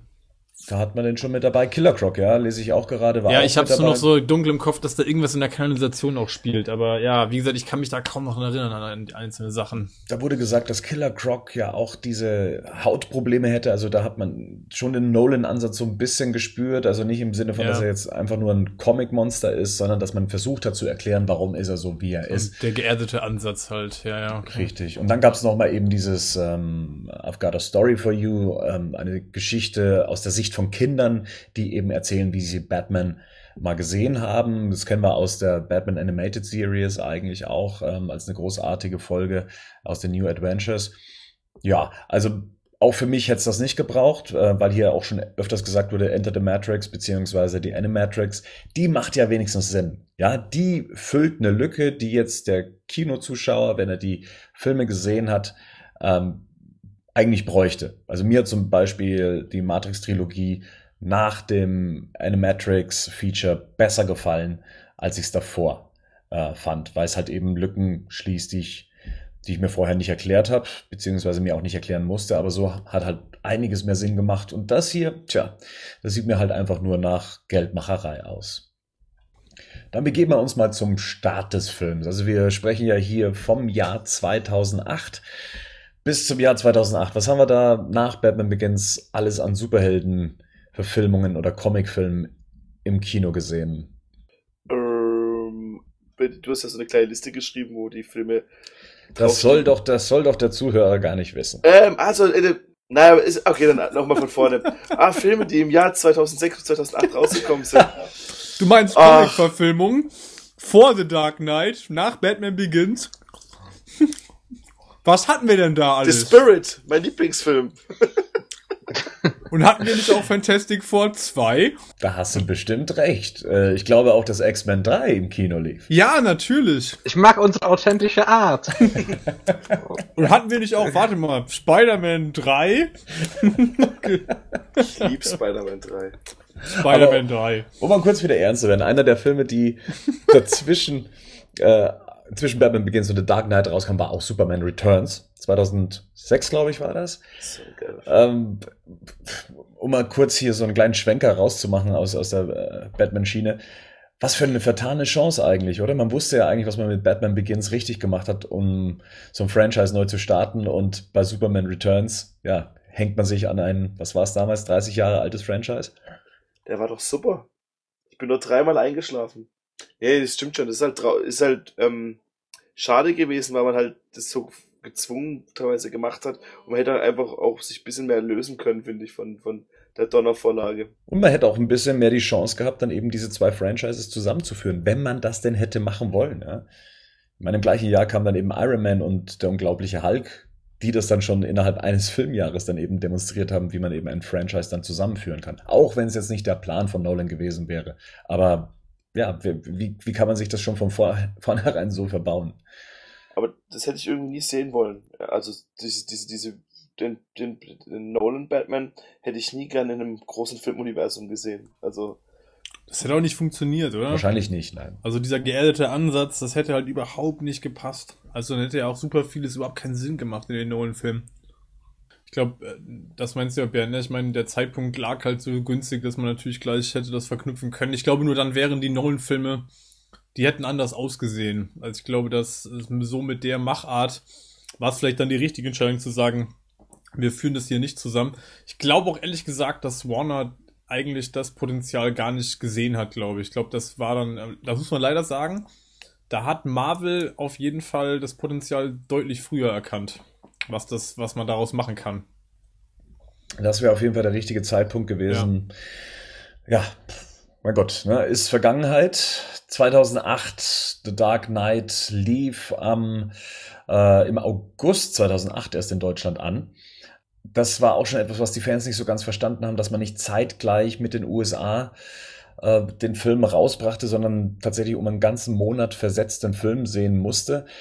Was es allerdings gab, war das Bat-Event, was damals von den Kollegen von Batmans.de ausgerichtet wurde, was den Fans dann ermöglichte, zumindest bei den Pressevorführungen von The Dark Knight mit dabei zu sein. Ähm, wart ihr bei einem dieser Events mit dabei?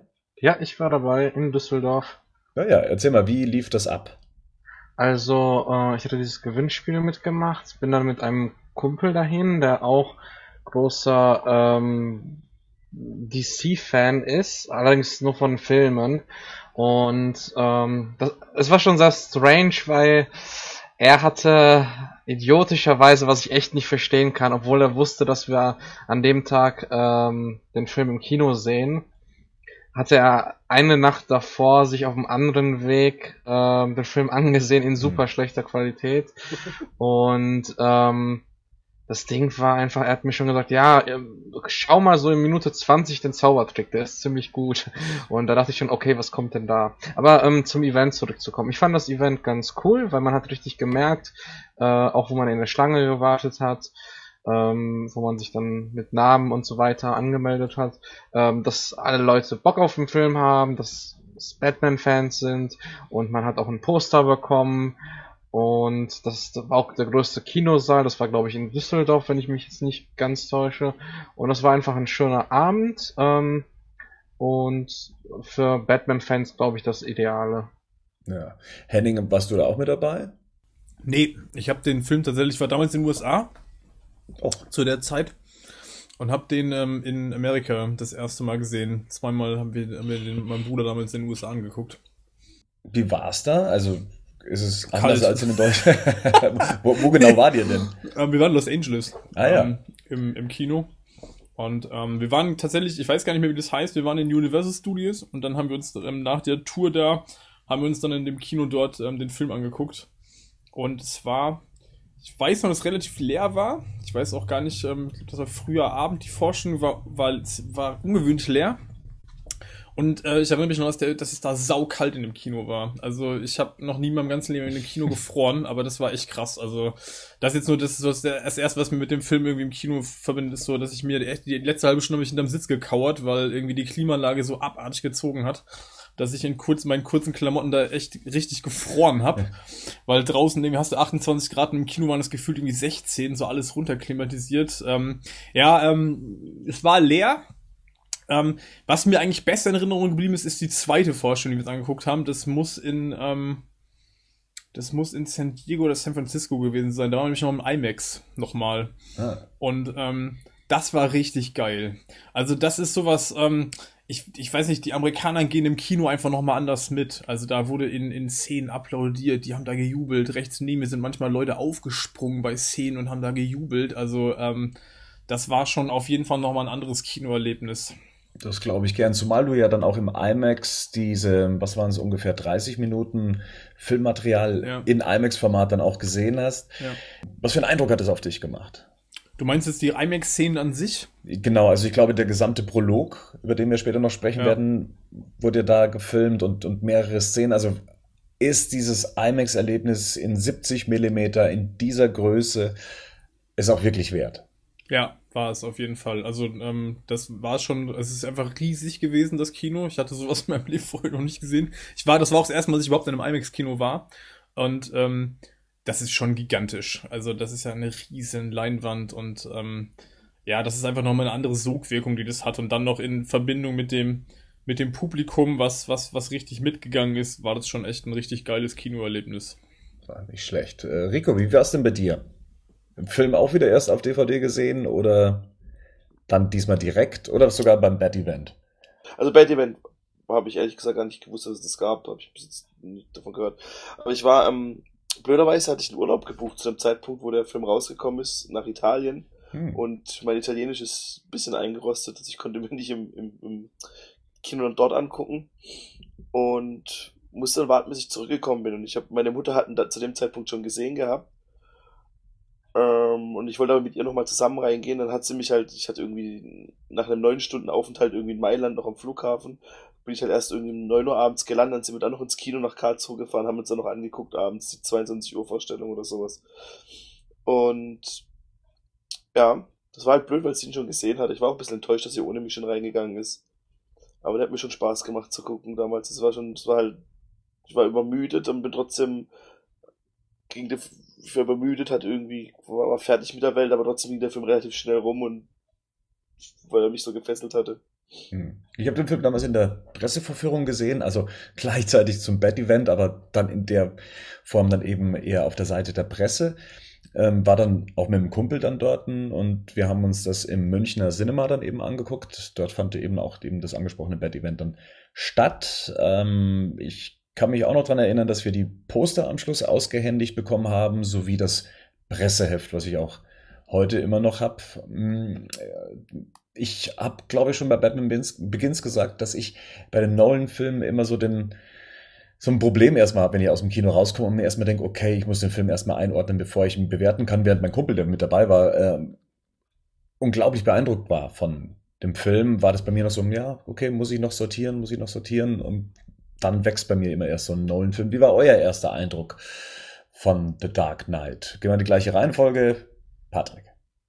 Also, da geht's mir sehr ähnlich wie dir. Ich war ähm, im Kino, ich habe dann immer, das war leider so, die auf diesen Zaubertrick gewartet und habe halt die ganze Zeit was anderes erwartet, auch als es letztendlich rauskam. Mhm. Ähm, das war ein massiver Faktor zu Beginn. Ähm, dann, was, was mich so ein bisschen ja negativ irgendwie beim Kinogang äh, rausgehauen hat, war, dass ich irgendwie das Gefühl hatte, dass die Joker-Geschichte nicht ganz zu Ende erzählt war und dass auch zum Beispiel ähm, die die ganze Harvey Dent äh, Two-Face-Transformation sehr ruckartig seltsam war, äh, obwohl der Film davor eigentlich nahezu ähm, perfekt sich angefühlt hat für mich und ähm, ich hatte so ein Gefühl, dass ich einen großartigen Film gesehen habe, ihn aber noch nicht fassen kann. Und ich war dann auch ähm, relativ schnell wieder im Kino. Und äh, beim zweiten Kinogang war es dann für mich äh, äh, enthusiastischer. Und wirklich eine Liebe zu dem Film, ah, Liebe ist so ein starkes Wort, aber so ein, wirklich so eine Leidenschaft für den Film habe ich erst auf der Blu-ray entwickelt. Ja. Mhm. Henning in den USA geguckt mit US-Publikum, was abgeht. Ähm, hat das Einfluss auf äh, ja, das Filmerlebnis an sich und die Bewertung auf den Film? Wie hast du den Film damals gesehen, nachdem du ihn ja, gesehen hast? Ähm, ja, ah, ist schwierig einzuordnen gerade. Also, das liegt aber so ein bisschen daran, dass das damals, ein, wie gesagt, ein relativ ausgedehnter Urlaub war und wir da eigentlich nur rumgefahren sind und die Eindrücke insgesamt so ein bisschen den, den, den, Filmeindruck so ein bisschen überlagert haben. Ne? Also ihr wisst, was ich meine. Also das waren mhm. so viele Eindrücke in so kurzer Zeit, dass der Film so, das ist so ein bisschen am Rande gelaufen. Ich weiß, wenn ich mit meinem Bruder aus der ersten Forschung raus bin und wir beide den Film unglaublich geil gefunden haben. Also wir fanden irgendwie ähm, das, was, was Patrick hat gesagt hat, so, wir hatten das Gefühl, wir haben einen geilen Film gesehen. So, das war schon, das war schon sofort da das Gefühl. Deswegen haben wir uns ja auch nochmal angeguckt äh, weil dann, wir waren zu dritt unterwegs und der, der Kumpel, äh, der kam ein bisschen nach uns und der wollte den aber auch noch gucken, deswegen haben wir dann nochmal das IMAX-Kino aufgesucht und nach dem IMAX-Besuch war es dann, war es dann richtig krass. Also ich glaube, da waren wir dann alle so relativ stark gehypt, einfach weil das Publikum mit dem Film halt so krass mitgegangen ist, dass das allein schon eine Freude war und das überträgt sich schon stark, so eine Begeisterung. Also ich weiß noch, dass da Jubelszenen kamen. Ich hab, also was habe ich noch nie erlebt in meinem Leben. Sonst, äh, das, das wird es in Deutschland wahrscheinlich auch nicht geben. Also ich weiß noch, dass neben mir ähm, als der, ich greife jetzt schon mal vor, aber als der, als der, als, als Batman mit dem Batpot den Laster zum Überschlag bringt, da ist der Typ neben mir aufgestanden, hat die Faust in den Knopf gereckt, so, yeah! und du hast dir so, wow, okay, was geht hier ab irgendwie? Also die gehen halt schon richtig krass mit da, die, die, äh, die Amis im Kino, also zumindest in der, ich weiß nicht, ob das überall bei denen in der Forschung so ist, aber in der Forschung war es halt schon sehr krass. Also ich fand, da war irgendwie so eine große Verbundenheit, eine große Leidenschaft auch mit der Figur zu spüren und ich fand, das hat sich schon auf das Kinoerlebnis auf jeden Fall übertragen auf uns damals und ähm, wir haben den Film damals extrem gefeiert und ähm, ja, also ich glaube tatsächlich, dass diese so die Kritikpunkte, die ich an dem Film hab, die dann erst so mit der Zeit kamen, mit einem mehrfachen Sinn. Ich glaube aber, das ist auch so ein bisschen dieses, ja, ich sehe Nolan-Filme heute anders, als ich die noch vor irgendwie sieben, acht Jahren gesehen habe. Ja, Vielleicht können wir so. da in der Filmbesprechung später nochmal drauf eingehen, aber da, da hat sich der Eindruck so ein bisschen, naja, relativiert, sage ich mal. Ja, interessant. Ja, dann bleibt noch der Rico. Hi. Ähm, Hallo. Hi. es ist halt wirklich so, das ist halt, ich, mir geht's auch ähnlich wie Henning, ich habe mir den Film angeguckt und ich habe halt den Joker so gefeiert. Ich habe auch wahrscheinlich, glaube ich, so total bescheuert, aber so einen Monat danach. Wer war das denn? Ich habe so einen Monat danach habe ich dann auch so dieses komische Lippengeschmatze gemacht, total dumm eigentlich, aber ich fand das irgendwie total die, die ganze ich weiß auch nicht geil, warum, ich fand, ich fand, geiler Typ, der Nico. Na, ich habe den Film halt gesehen, der hat mich halt echt, ich fand den einfach unglaublich cool. Den, vor allem auch durch den Joker und durch viele Sachen. Und erst dann später, ich meine, wenn du halt so einen Film hast, dann hast du halt auch erstmal nur deine Meinung. Und wenn du halt dann die Meinung von anderen Leuten noch durchliest, dann siehst du auch, was die Kritik von den Leuten ist. Und es wird halt dann pro Tag, wo so ein Film draußen ist, gibt's halt mehr Kritik auch an sowas. Und dann gibt's dann noch, ich habe mir auch dann letztens wieder auch auf Vorbereitung so ein bisschen so Videos angeguckt, was Leute in dem Film kritisieren und dass es ja überhaupt kein Batman-Film ist und dass nur ein Thriller ist mit, mit, mit Batman-Figuren drin und so den ganzen Blödsinn. Aber als ich den Film das erste Mal gesehen habe, war ich begeistert. Ich bin, ich habe bei den Szenen gelacht, wo man wahrscheinlich in Amerika aufgestanden ist und gejubelt hat. Wobei das so ein Kinoerlebnis in Amerika ist allgemein immer so, dass die Leute halt durchdrehen dort, wenn, wenn, wenn. Da, da muss ich aber kurz intervenieren, und zwar äh, beim, bei diesem Batman-Event, da wurde auch häufig ge, gejohlt und geklatscht. Also da war auch gute Feierstimmung. So, da muss man in der Stimmung sein. Ich würde sagen, wir sind in der Stimmung, dass wir uns den Film jetzt ansehen und Yay. ihn dann eben, wie immer, gewohnt von uns, Szene für Szene durchgehen. Und ähm, ja, äh, schauen wir mal, wie lang es diesmal dauern wird. Wir steigen ein.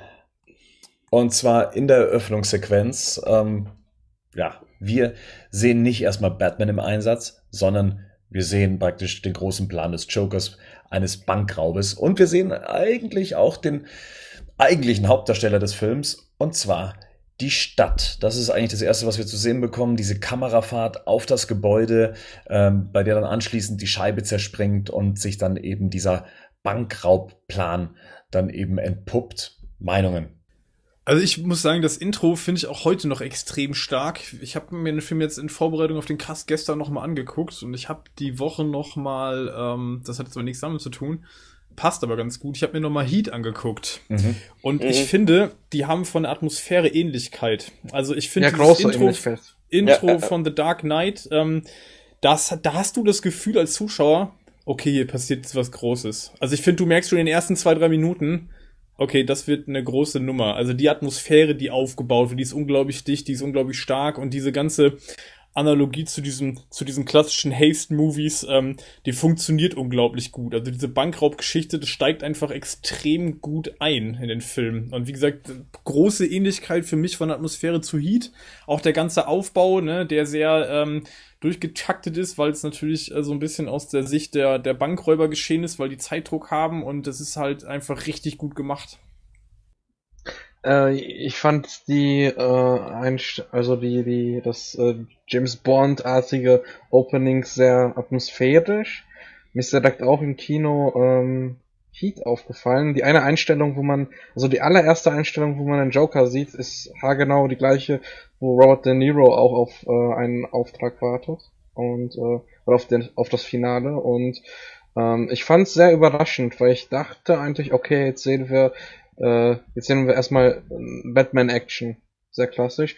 Und das fand ich sehr erfrischend und man hat direkt auch ge gemerkt, ähm, ohne viel Dialog, wie, wie der Joker funktioniert. Wir haben gesehen, der Joker ist ein ganz großer Planer, dass jeder jeden ausschaltet und er am Ende nur noch mit dem Bus nach Hause fährt. Und das fand ich wirklich großartig und sehr faszinierend. Ja, ist, ist auch meine Meinung. Also der gesamte Aufbau dieser Szene ist großartig, die Spannung des Ganzen und was ich als Zuschauer oder auch damals, als ich es im Internet das erste Mal gesehen habe, die Szene, mir gedacht habe, wie schlau ist das denn? Ja, man, man hockt erstmal da und denkt sich so, ah, okay, hier entfaltet sich ein Plan. Ähm, während es auch ein ganz üble, äh, üblicher Bankraub hätte sein können. Aber nee, hier sieht man schon, der Typ, der normalerweise keinen Plan hat, und zwar der Joker, ähm, ja, er arrangiert praktisch einen so perfiden Plan, um seine ganzen ähm, Leute mit auszuschalten, um als einziger übrig zu bleiben. Fand ich super. Und auch dieses Bild sich dann am, am, Ende, wie sich dann der Bus einreiht in die, in die anderen Busse, die dann in die Schule fahren und man hört noch die, das Kindergeschrei und so weiter von den anderen Kindern. Das baut schon eine mächtige Spannung auf den, auf den Rest des Films auf. Und gleichzeitig setzt es natürlich auch den Ton, weil mit Batman Begins hatte das jetzt auch nicht mehr so viel zu tun. Ähm, wir sehen, dass die Einstellungen viel weiter sind, dass es ein viel größerer Film ist. Wir sehen, dass es einen Blaufilter hat, äh, in den Außenszenen, in den Innenszenen äh, leicht grünlich. Und ähm, wir sehen auch ähm, mit dieser IMAX-Kamera, ähm, was ich sehr toll fand für, für diesen für diesen ganzen Open, für das ganze Opening halt äh, auch keine Balken und dadurch wirkt das Bild sehr weit. Also ich finde das ganz großartig. Das Sounddesign erinnert mich auch an Heat. Die Waffen klingen sehr hart und real und ähm, ja, also ganz große Klasse. Ja. Was Sounddesign, sagst du gerade eben, erinnert dich an Heat. Hier hört man auch gleich mal das Joker-Thema, also dieser, dieser eine nervenzerrende Ton, der sich durchzieht und dann eben mit, mit, mit einem Schlag dann auch wieder zu Ende geht, mit diesem ähm, hilft auch ungeheim der Szene und der Aufbau eben der Figur Joker. Allgemein, wie fand ihr das, als ihr den ersten Mal ihn dann gesehen habt, wenn er seine Maske auszieht und das Ganze mit dem Thema zusammen und diese ganze Darstellung von ihm? Total schlecht und langweilig. Nein, natürlich großartig, verdammt, das ist doch, das ist doch, also das ist für mich so einer, äh, so wenn ich die letzten zehn Jahre sehe, einer der tollsten Augenblicke im Blockbuster-Kino. Also das ist doch wirklich was ganz, ganz Tolles, äh, Ikonisches auch. Und äh, ich, ich muss leider sagen, dass mich dieser Spruch, der, der am Ende dieser Sequenz bringt, äh, mit diesem, äh, das, was dich nicht umbringt, macht dich noch verrückter oder stranger. Ähm, ich finde den irgendwie nicht, das zündet bei mir persönlich nicht so gut.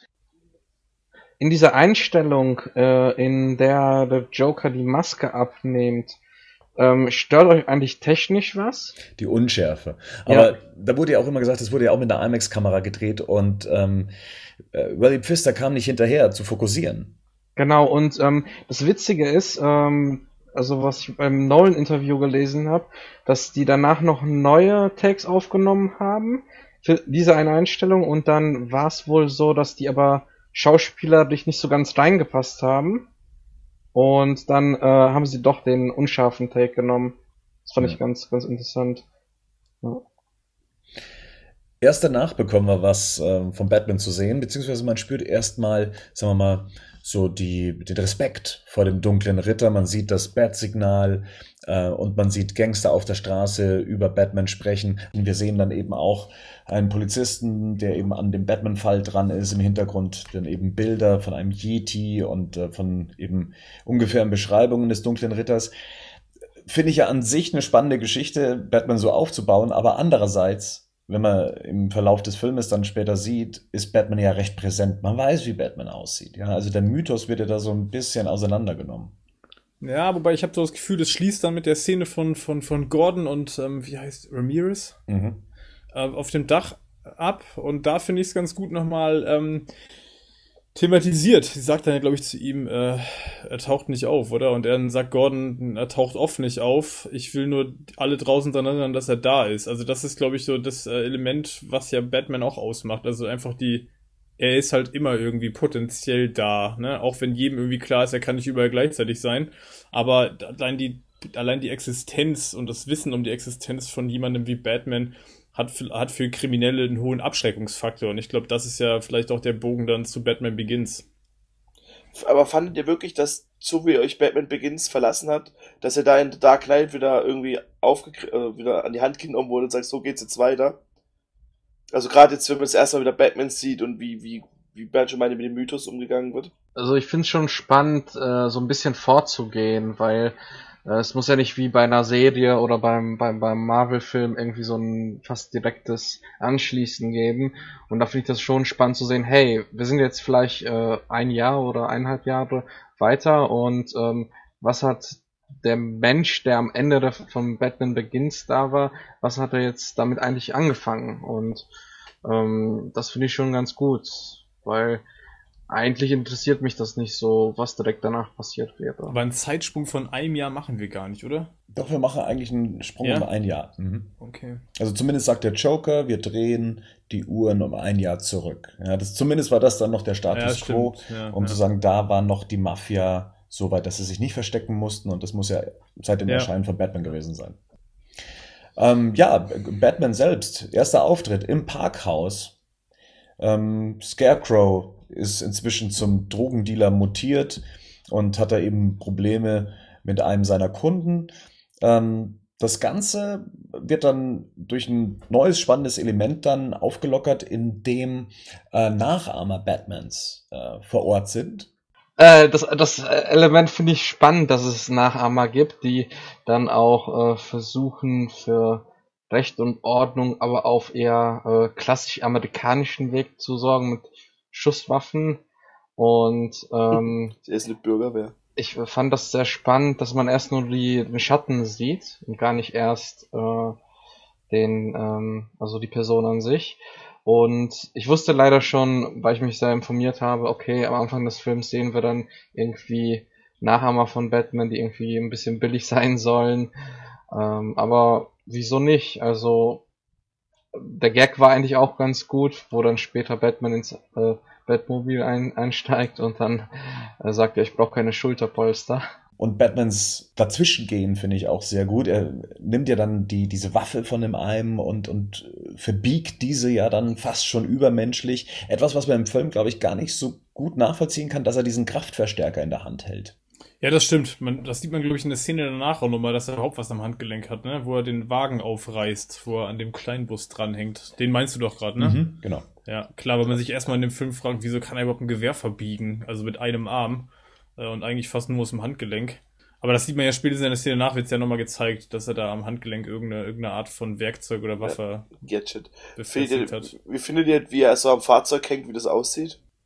Irgendwie das hat mich damals schon gestört, als ich den Film das erste Mal gesehen habe, dass er, wie er sich da reinbohrt in das Auto, wie er da, Es ist halt auch irgendwie ein bisschen dumm, ne? Also, keine Ahnung, ich finde diese Szene, wo er dann an dem Pfeiler, an den Pfeiler klatscht, ja, Also, das ist so eine Szene, keine Ahnung, das wirkt so ein bisschen, ja, es wirkt einfach dumm. Also, ich finde da kein, ich finde da halt gerade kein besseres Wort. Das ist halt so dümmlich irgendwie, wo ich mir denke, wenn Batman wirklich so dämlich ist, dann wird er keine drei Nächte aushalten, weil, äh, ja, ich meine, du Das- weißt ja, da hätte Ja, auch noch sonst was passieren können, ne? Also, das ist so, ich finde es halt für Batman ist es eher untyp untypisch. Also, ich glaube, äh, der hätte eigentlich einen Weg finden müssen, da jetzt nicht an die, an die Wand geklatscht zu werden. Ja.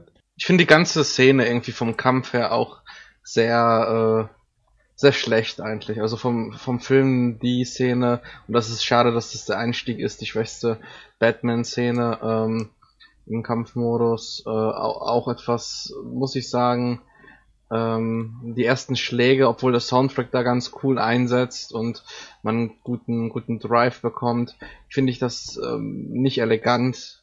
Also das ist halt auch zu hell wieder, gell? Ja, genau, das wollte ich auch noch sagen. Das ist halt, ähm, später wird es zum Glück ein bisschen dunkler. Und vor allem, ich kann, es kann auch sein, dass seitdem ich den äh, Batman vs. Superman Trailer gesehen habe, den letzten, Ja. ist das für mich fast schon äh, äh, dilettantisch, aber gut. Hm. Ich glaube, auch hier kam tatsächlich auch das Kostüm dann so ein bisschen an seine Grenzen, was damit zu drehen ist und was nicht. Ja? Wie Rico schon sagt, ob das jetzt dämlich aussieht, dass er da an dem Van dranhängt, aber auch, dass die Szene als Setup für solches auch gedacht ist. Also dieses Kostüm dann eben auch als schwerfällig zu zeigen und dass er von äh, Hunden angegriffen wird, was ich im Übrigen ähm, auch recht beeindruckend äh, fand. Wie er wegschmeißt. Wie er den Hund einfach packt und äh, ich glaube über die Bande drüber wirft. Also ein Hundefreund und ein Tierfreund ist Batman auf jeden Fall nicht. Das haben wir nachher am Ende ja nochmal das Problem. Da schmeißt er sie einfach in den Abgrund. Ja.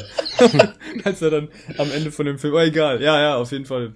Was ich ja wieder ganz cool finde, ist die Szene, wo er auf dem Autodach landet. Also das finde ich schon wieder ganz cool gemacht. Ja, den, den Shot finde ich auch optisch irgendwie geil. Aber das hätte man, hätte vielleicht auch nur das gebraucht. Also klar, wenn man natürlich jetzt sagt, man will das dramaturgisch aufbauen, dass man vorher sieht, dass er möglicherweise anfällig jetzt für, oder un, zu unbeweglich, um sich, um sich gegen so bewegliche Ziele wie jetzt irgendwie ein Hund oder sowas zu wehren. Wenn man das aufbauen will, okay, aber insgesamt, ähm, ist die Szene, ja, ich finde die jetzt stilistisch nicht besonders gut gemacht, bis zum Ende halt, wo er auf dem Autodach landet, das finde ich schon wieder ganz cool, aber das, das hätte mir, man hätte den geiler eingeführt, wenn es nur diese Szene gewesen wäre. Man hätte da echt ein bisschen mehr rausholen können, so. Aber wenn Ben schon sagt, dass das quasi so das, das Segway ist, um halt ihm einen neuen Anzug zu geben, dann, hm. Ja, dann ist es gut, aber wir haben ja wieder das gleiche Problem, was wir im Begins ja auch schon besprochen haben. Die Beleuchtung. Und das ist halt hier wieder so ein Fall. Parkhaus, ja, ähm, ja, ich, diese Licht, diese lichtdurchfluteten Settings, äh, die stehen dem Charakter halt einfach nicht gut. Ja. Äh, Was sagt ihr denn? Äh, Findet ihr es besser, dass wir jetzt äh, Batman mehr kämpfen sehen oder fandet ihr die Staccato-Schnitte äh, bei Begins besser? Auf die Staccato-Schnitte zu verzichten, finde ich generell besser. Auch ein schrittweise, schrittweit logisch, also was eben die Etablierung in Batman Begins anging, da wollte man ja zeigen, ah, man sieht ihn nicht, wer ist das überhaupt, dieser Batman. Hier hat man es jetzt mit einem Batman zu tun, der zumindest auch für den Zuschauer auch etabliert ist. Batman ja anscheinend auch, was zumindest seine Gegner angeht. Und jetzt kann man ihnen auch offen zeigen, wie er kämpft. Also von dem her bin ich damit eigentlich ganz fein. Was, was denkst du denn, Patrick? Also, ich finde ähm, Batman Begins da gelungener. Ähm, ich man muss aber ein bisschen Action-Szene für Action-Szene äh, anschauen. Ich finde es interessant, dass die ersten Action-Szenen im Laufe von Dark Knight eher nicht so stark sind und beispielsweise das Finale mich sehr begeistert hat. Ähm, aber generell finde ich halt dieses Konzept ganz interessant, zumindest für Nolans äh, Regiestil eher diesen Staccato-Schnitt. Also das fand ich äh, sehr, sehr beeindruckend. Äh, ich, ich rede mit vielen, auch anderen Filmemachern, meinem Freundeskreis und die sind alle anderer Meinung, aber ich finde das gerade sehr spannend, wenn man halt Batman nicht sieht oder es etwas noch dunkler wäre und man dann halt noch weniger sieht. Aber von, ähm, ich bin sehr gespannt, wie Snyder das generell handhaben wird. Wenn dann aber so, wenn dann will man es halt so sehen, wie er es halt bisher, was wir bis jetzt gesehen haben halt. Ja, ist jetzt natürlich auch ein bisschen unfair. Ne? Ja, natürlich. Jetzt erst vor, vor kurzem erstmal gesehen, wie das Optimum aussieht, wo wir selber alle überrascht waren, wie das aussehen kann und einem jetzt erst auffällt, wie es vorher ausgesehen hat. Das ist jetzt natürlich eine recht ungünstige Situation. Ja. Aber mein Gott, aber ich meine, dafür machen wir das ja so ein bisschen, dass wir halt auch jetzt dann, wir haben jetzt halt einen neuen Eindruck, den kann man jetzt halt nicht mal aus dem Kopf rauslöschen, so. Ja, wobei einfach, es geht ja jetzt hier darum, das ist halt der erste Auftritt von Batman und ja, so richtig geil ist er halt nicht. Die, die Szenen bis dahin, die sind jetzt als Einführung für den Charakter in dem Film eher mäßig. Gerade nachdem wir vorher halt die Einführung vom Joker besprochen haben, die halt auf einem ganz anderen Level stattfindet. Ja, mäßig sagst du. Was ist, äh, was sagst du denn zu Scarecrow? Wie hat der sich denn weiter? Ja, das hatten wir noch gar nicht. Ja, Katastrophe. Ehrlich, für mich eine absolute Vollkatastrophe. Das hatte ich an Batman Begins schon gesagt. Ich weiß gar nicht, ist das noch drin, der Teil, oder ist es der Teil, der rausgefallen ist? Ich glaube, der könnte noch drin sein. Bin mir Ja. gerade nicht mehr sicher. Wir hatten es ja schon mit Scarecrow irgendwie als Charakter für mich verschenkt. Ich, war, da hatten wir unterschiedliche Meinungen auch im Cast. Ähm, ich finde, hier wird's halt dann tatsächlich äh, bis zum bitteren Ende vollzogen irgendwie, indem er jetzt so eine richtige Witzfigur wird. Also ähm, er ist jetzt irgendwie der Drogendealer und macht da irgendwie Geschäfte mit der russischen Mafia. Ähm, und am Ende hockt er dann da und ist noch irgendwie zu, für zwei One-Liner ist er noch irgendwie zu gebrauchen und ähm, ja, das ist halt so ein, das ist halt jetzt so ein Comedy-Element. Also, ne, ich meine, der sagt am Ende noch, äh, ich brauche keine Hilfe und dann sagt äh, Killian Murphy, glaube ich, das wäre nicht meine Diagnose. Ähm, ja, ich weiß keine Ahnung. Es ist halt so, es ist halt die ultimative Demontage, finde ich. Also danach ist die Figur auf jeden Fall komplett durch. Mit der kannst du nichts mehr machen. Nee, ist schon, schon traurig für ihn, dass er halt, dass, dass halt nicht mehr draus gemacht wurde, aber andererseits, er hätte auch keinen Platz in dem Film gehabt. Die Frage ist, warum man, warum nimmt man ihn überhaupt nochmal? Ne? Also hätte man sich, hätte man sich den Cameo nicht einfach auch sparen können.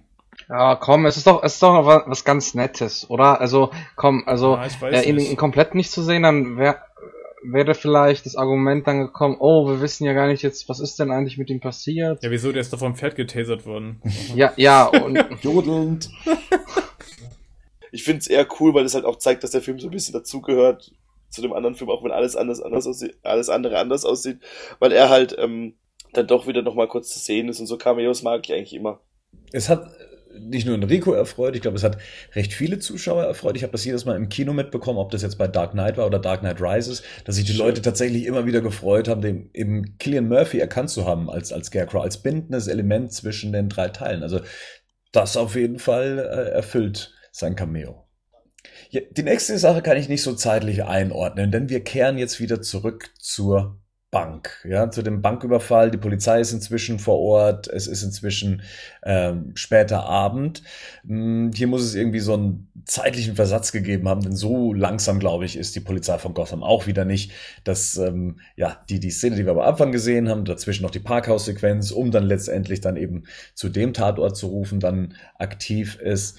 Aber hier ähm, gibt es dann eben auch Batman mal in voller Montur zwischen Gordon und ähm, ja, Batman zu sehen. Ähm, ich glaube, eine Szene, mit der ihr ein Problem habt, auch was die Ausleuchtung angeht, vermute ich mal.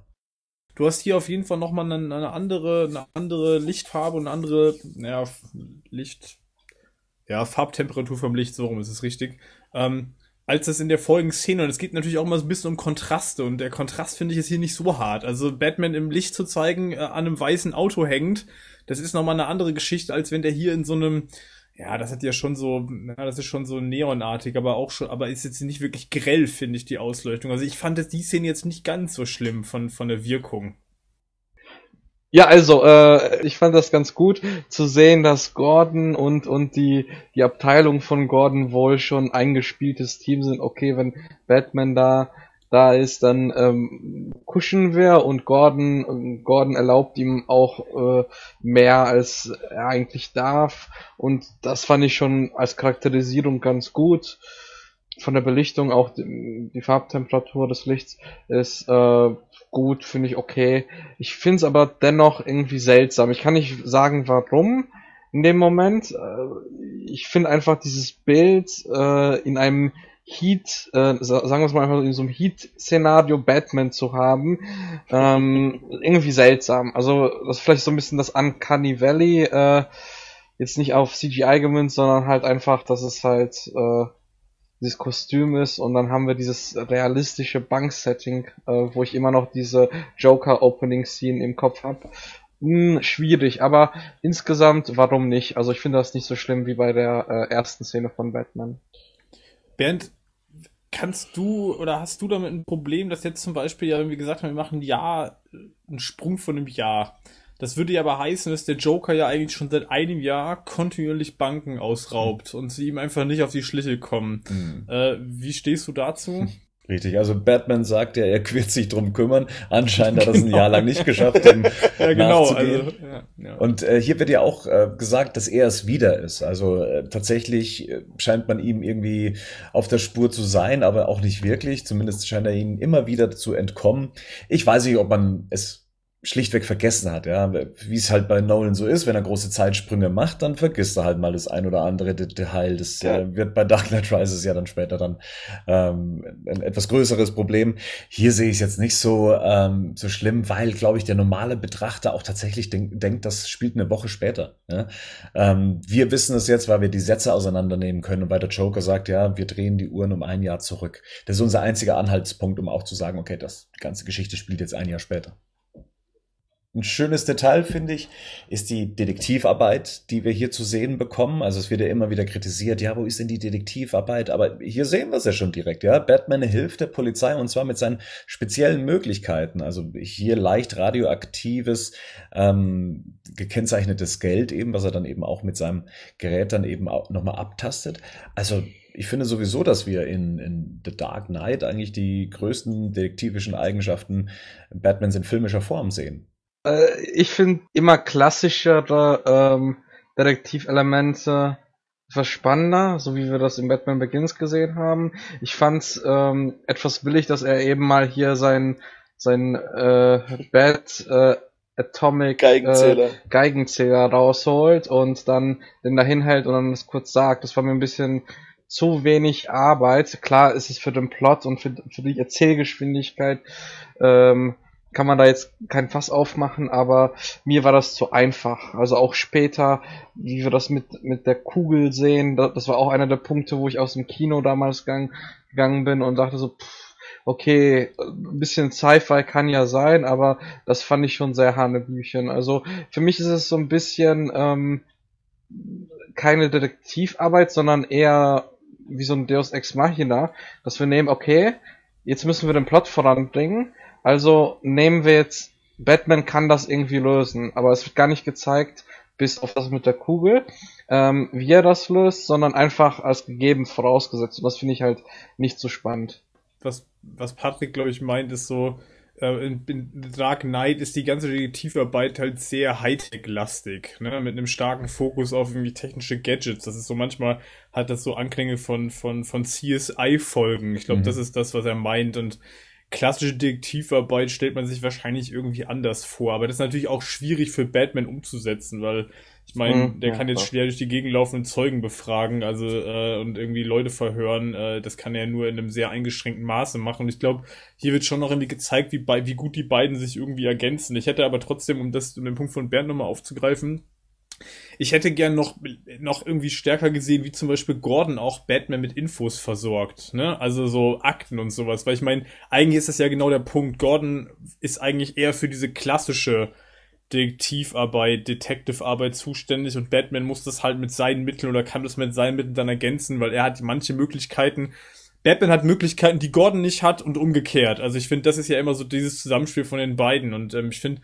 das wird hier eigentlich schon ganz gut ähm, dargestellt, auch wenn man das noch hätte besser trennen oder differenzieren können im Film. Wir machen einen Sprung vorwärts. Bruce Wayne scheint in die Stadt gezogen zu sein, während eben Wayne Manor neu aufgebaut wird. Und Alfred sucht ihn vergeblich und findet ihn dann letztendlich auf einem Werftgelände, was zu Wayne Enterprises gehört, und fährt in einen Ersatz-Batcave. Mal gleich zum Batcave. Wie gefällt euch der? Also der ist ja das Gegenteil von der typischen Höhle. Der ist ja schön ausgeleuchtet. Also ich glaube, da kann man gut Partys drin machen. Ja, das ist irgendwie kein, also das ist so eine Szenerie, die mir überhaupt nicht gefällt in dem Film. Ich weiß auch nicht. Also das ist für mich so ein stellt für mich so einen richtigen Fremdkörper. Da ist eine Riesenhalle, dann steht da seine Karre und sein Schreibtisch. Und das war's. Also, keine Ahnung. Ich finde das irgendwie, ähm, ja, das, das, das wirkt auf mich auf jeden Fall seltsam, diese ganze Szenerie. Also, ich finde das auch, ähm, das Thema Licht haben wir jetzt wieder, aber ähm, zu, zu durchgestylt und zu, zu optisch äh, verliebt. Und es hat halt nicht so viel Funktion. Und ich finde gerade bei der Batcave ähm, sollte Funktion eine große Rolle spielen.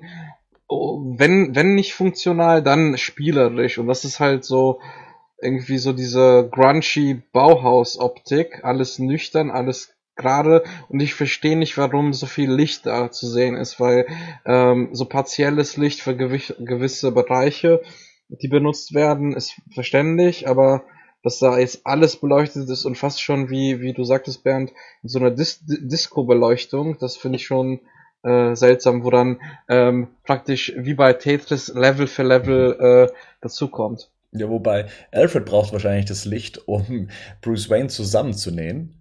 Weil bei weniger schweren, äh, besser, äh, bei weniger guten Lichtverhältnissen kommt das, glaube ich, nicht so gut.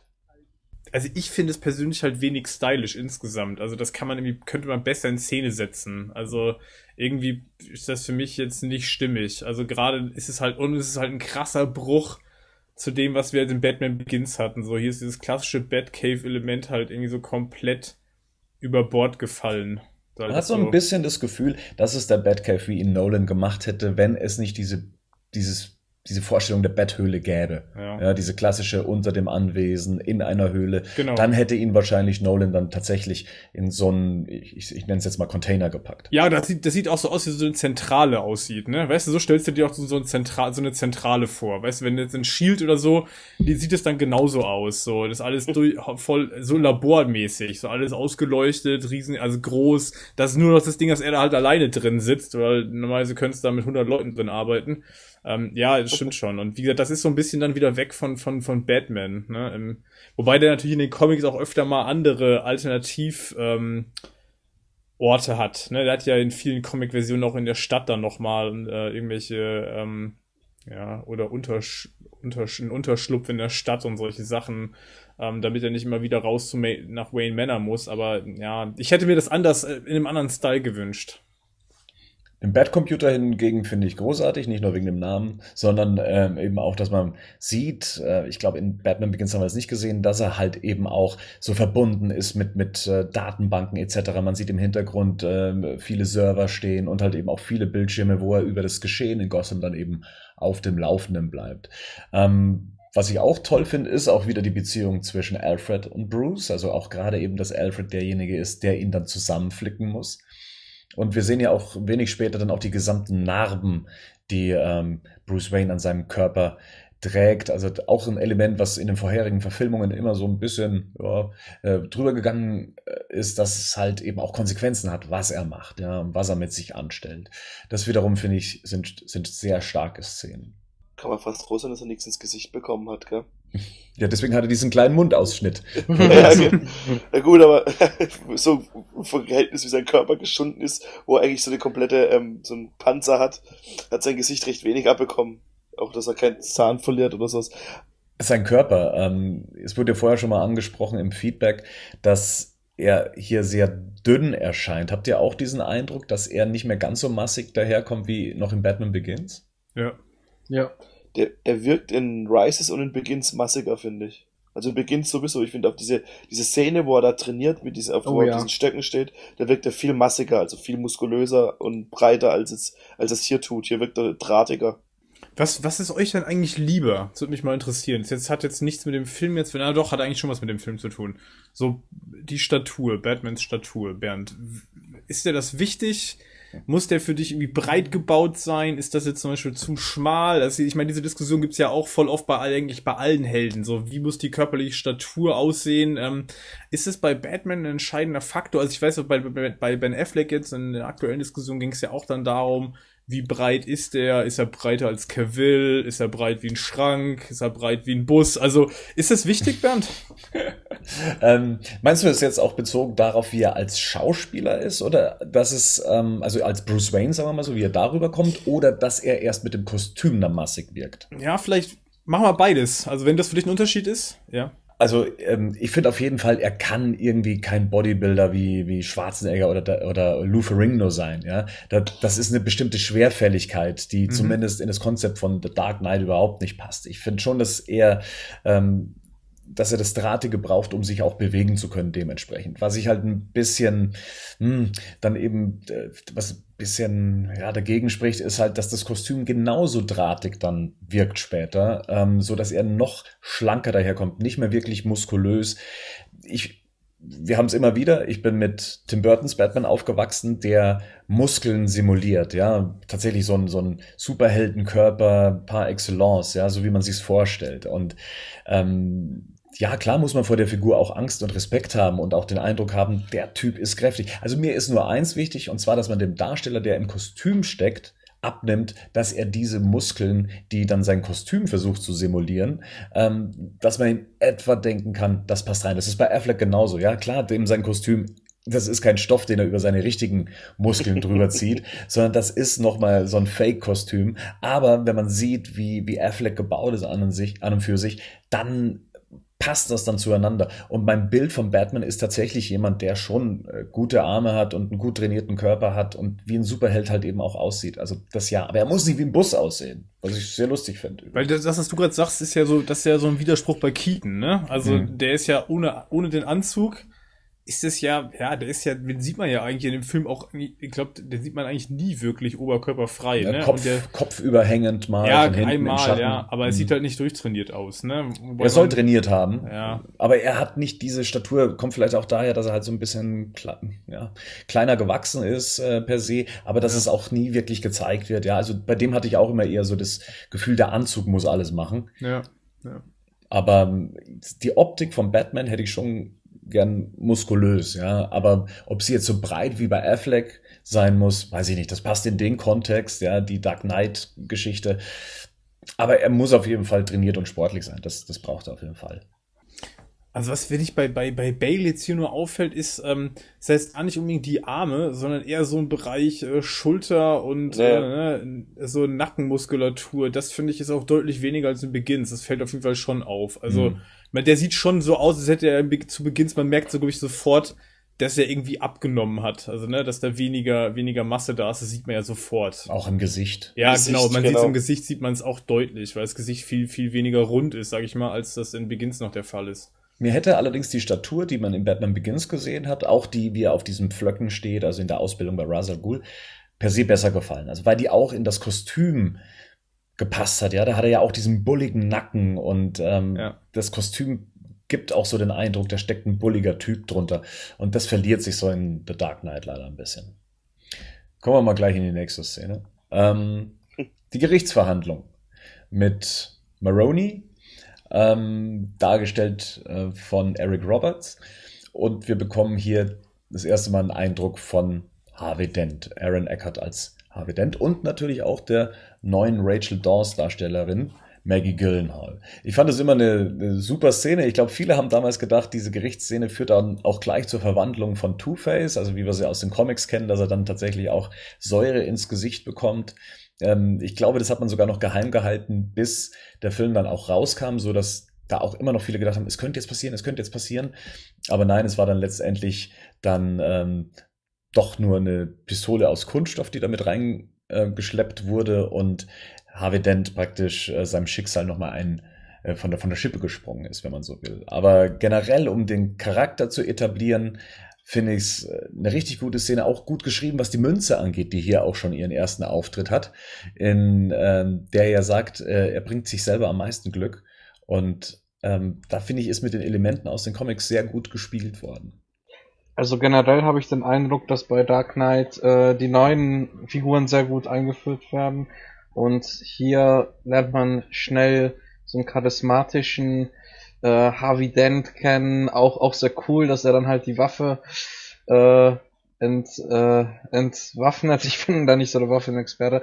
Äh, und dann sagt, okay, der China-Plot wird auch schon so leicht äh, mit Foreshadowing eingeführt und ähm, dann sagt Harvey dann, ach ja, ich kann ja noch eigentlich noch weitermachen, ich bin noch nicht fertig. äh, von daher sehr charismatisch und für den Harvey Dent äh, Charakter, für die helle Seite, praktisch ein super Einstieg und auch ein guter Punkt, wo man äh, Rachel einführt und so dann auch die Beziehung mit, äh, mit Harvey.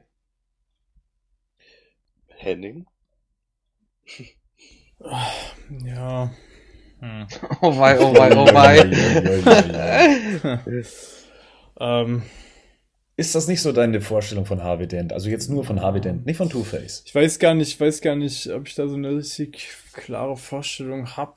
Ähm, ich finde Aaron Eckhart auch nicht, auch nicht schlecht. Also, ähm, was ich mir, was ich mir gewünscht hätte, ich habe mit dem so ein bisschen das Problem, dass ich den, dass ich den in dem Film mh, nicht besonders sympathisch finde. Also, ich finde jetzt auch diese ganze Gerichtsszene, das ist irgendwie, mir ist, mir persönlich ist das nicht sympathisch.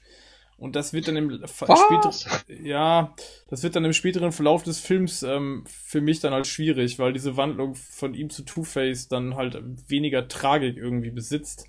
Ähm, und ich muss ehrlich sagen, diese Entwaffnungsszene, die, ähm, auch wenn ihr die jetzt gerade irgendwie ganz geil findet, ich muss mich da leider ausklinken, weil ich finde das irgendwie ganz schlecht.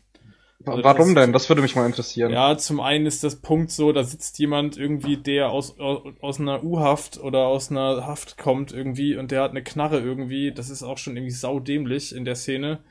Ähm, und ganz ehrlich, was, was soll diese Szene eigentlich überhaupt zeigen? Also die hat nur den Sinn, jetzt irgendwie zu zeigen, dass Harvey Dent der starke Macker ist.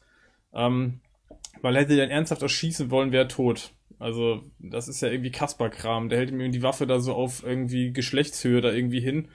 Und, das kann ähm, wehtun, glaube ich. Ja, natürlich. Also das ist jetzt nicht der Punkt, sondern ich meine, was, was soll das denn? Wie wirkt das denn auf euch? Was will der Typ denn mit der Knarre? Will er wirklich Harvey Dent erschießen oder will er ihn nur drohen? So, erschießen, was hat... auf jeden Fall. Er versucht ja. ja sogar und sie funktioniert ja nicht, ne? Weil sie halt eben aus Kunststoff ist. Ja, ich weiß nicht. Also ich finde auch die heroische Darstellung von Harvey Dent eigentlich super. Also weil es ja eigentlich zeigt, es ist ein Mann, der nach seinen Prinzipien lebt, ja, der sich äh, allem im Weg stellen würde, nur um dann letztendlich irgendetwas der, der Gerechtigkeit dann eben zuzuführen. Er möchte sogar noch diese äh, Verhandlung weiterführen, obwohl der Richter schon längst sagt, es wird hier vertagt aufgrund des Vorfalls. Harvey Dent sieht den Grund überhaupt nicht. Er will, dass, dass das zu Ende äh, gemacht wird, ja. Also ich kann auch ehrlich gesagt nicht nachvollziehen, wo du ihn unsympathisch ähm, findest. Vielleicht, wenn man solche Personen im privaten Umfeld wahrscheinlich äh, so Gewinnertypen. Ja, genau. Äh, wahrscheinlich auch nicht so gut findet, aber ähm, als Harvey Dent, als so dieser Staatsanwalt, der für Recht und Ordnung kämpft, was er ja letztendlich tut und sich äh, jeglicher Gefahr auch aussetzt, äh, finde ich das, äh, also nee, da finde ich den perfekt. Ja, der kommt selbstverliebt und narzisstisch rüber für mich in der Szene. Das Amerikanische halt so ein bisschen, aber das passt halt dazu. Ich finde das nicht, ich finde das nicht amerikanisch. Also das hat mit, für mich nichts mit amerikanisch zu tun. Also das ist halt, ähm, wie gesagt, das ist eine Charakter. Ich glaube, jetzt über die Charakterdarstellung ähm, kann man jetzt streiten. Bei mir kommt es halt so an. Das wirkt auf mich jetzt nicht sympathisch. Das hat auch nichts mit Gewinnertyp zu tun. Ähm, ich finde Aaron Eckhart, ähm, den finde ich grundsätzlich sympathisch. Und aber ich finde das hier einfach so. Ja, das ist halt so ein Haut drauf Typ irgendwie, der hier auch genauso rüberkommt und ähm, ja, das ist schon sehr holzschnittartig, finde ich. Und wie gesagt, ich ähm, ja, finde die Einführung jetzt nicht so wirklich gelungen. Ich hätte mir da halt was anderes gewünscht irgendwie. Hier, deswegen sei ja gerade so dieser ähm, was ich ganz gut finde, ähm, dass natürlich schon schon relativ früh auch irgendwie dargestellt wird, dass äh, der Typ halt irgendwie schon einen Schuss weg hat auf jeden Fall. Ne? Also das hinterher so dieses, was bei Two-Face dann durchkommt, diese Persönlichkeitsanteile, äh, die sieht man jetzt ja schon teilweise. Aber wie gesagt, für mich ist halt auch der Umgang, den er mit mit ja mit Rage hat, das ist auch nicht auch nicht immer sympathisch. Oder vielleicht ist auch ein persönliches Ding bei mir gerade. Also ich finde diese Gerichtsszene finde ich jetzt nicht so dolle. Jetzt meintest du ja gerade, du siehst schon so ein paar Sachen, die man dann später ja, sagen kann, die führen zu Two-Face. Gerade das wollte ich ansprechen, das tut man ja eigentlich nicht. Also man versucht ja hier diese Two-Face-Agenda ein bisschen zu ändern. Also er ist jetzt nicht jemand, der psychische Probleme hat, der äh, mit, mit dem, dem bösen Harvey und sowas, wie man es ja aus der Zeichentrickserie zum Beispiel kennt oder eben wie der Origin in den Comics dann eben auch ist, sondern das wird ja nachher anders dargestellt. Was, was hättest du jetzt dann hier gesehen, was ja so ein bisschen an Two-Face schon erinnert? Na jetzt mal ganz ernsthaft, Leute, welcher Staatsanwalt würde denn in einer Gerichtsverhandlung einem Angeklagten oder einem Zeugen, der da sitzt, ins Gesicht schlagen? Also das sind doch Sachen, ähm, das, das ist halt, wie, wir sind immer bei geehrt und realistisch, das ist völlig unrealistisch. Das ist, würde er auch nicht tun. Also wie gesagt, ich finde, der kommt schon auch immer so ein bisschen badass rüber in, an vielen Stellen. Und ähm, ja, ich, ich, ich kann manchmal nicht nachvollziehen in dem Film, ähm, wie halt haben, wie, wie, der, wie der Charakter so ein bisschen dargestellt wird, so nach dem Motto, dem folgen jetzt alle. Also ich finde den, um jetzt mal die Thematik aufzugreifen, ich finde halt eben nicht, dass das ein Typ ist, wo ich jetzt sage, das ist der White Knight, das ist jetzt der Typ irgendwie, der das Gesicht für die Stadt werden soll. Das sehe ich halt überhaupt nicht. Das kommt bei mir persönlich halt überhaupt nicht an. Aber wie gesagt, es kann sein, dass es meine persönliche ähm, Sympathie oder Antipathie gegenüber ist, ich finde das halt teilweise wenig nachvollziehbar. Aber das ist was ich meine, wo ich gesagt habe, alles amerikanisch, dieses, der das halt die Waffe dann entlarvt sagt, nehmen Sie eine amerikanische, wie er selbst sich herumläuft und so, das, da, da, da stehen halt, das, das neigen, glaube ich, Menschen dazu, sowas ähm, sympathisch zu finden und sich dann auch in so eine Rolle wie vielleicht ein Staatsanwalt dann ich, reinzuwünschen oder einen Sheriff oder sowas. Genau, Cowboy-mäßig. Also der, der kommt, wie ein Cowboy kommt er halt rüber. Ja. Was wir auch äh, nicht äh, vergessen dürfen, der ähm, Harvey Dent muss ja ganz klar gekennzeichnet werden zum Kontrast zu Batman, damit wir als Zuschauer und vielleicht auch die Zuschauer, die gar nicht so vertraut sind mit, mh, mm, mit dem Comic-Vorbild, äh, äh, dass wir halt eine Person sehen, die eine andere Art von Held ist. Und ich finde das halt sehr gelungen, wie Nolan ähm, das charakterisiert, halt sehr, sehr überzogen, aber so wie es Batman auch nie oder wie es Bruce Wayne auch nie machen würde von der Art her. Und das finde ich halt so schön, weil wir im ganzen Film, auch wenn der Joker natürlich das äh, ein sehr wichtiges oder vielleicht das wichtigste Element im Film ist, ähm, oder der Katalysator, ist äh, Harvey Dent sozusagen der Gegenpol und deswegen brauchen wir da eine, eine Szene, die vielleicht gar nicht so realistisch ist, sondern eher eine, eine philosophische Seite zählt oder einen Charakterzug. Das finde ich einen sehr guten Punkt. Also gerade wie du eben auch sagst, er ist eigentlich das, was Batman gerne sein möchte, nur ohne Maske. Ne? Er nimmt Genau. das Gesetz in die Hand, er schlägt ihm halt mal auch ins Gesicht. Er ist in dem, in dem offiziellen Status praktisch, äh, das Gesetz durchzusetzen, ohne sich eben verkleiden zu müssen. Und das ist halt etwas, was später sehr, sehr wichtig wird, auch für Batman, der halt eben denkt, okay, er hat jetzt endlich seinen Nachfolger dann gefunden. Da findest du nicht einen Widerspruch in sich gerade? Er nimmt Nee. das Gesetz in die Hand und schlägt ihm ins Gesicht. Also ich meine, das, das ist ja, Das ist ja genau Notwehr. das, das, ja, aber das ist doch genau das Ding so. Ich meine, ich finde jetzt im Laufe des Films sind die Methoden, die er anwendet, auch nicht viel besser.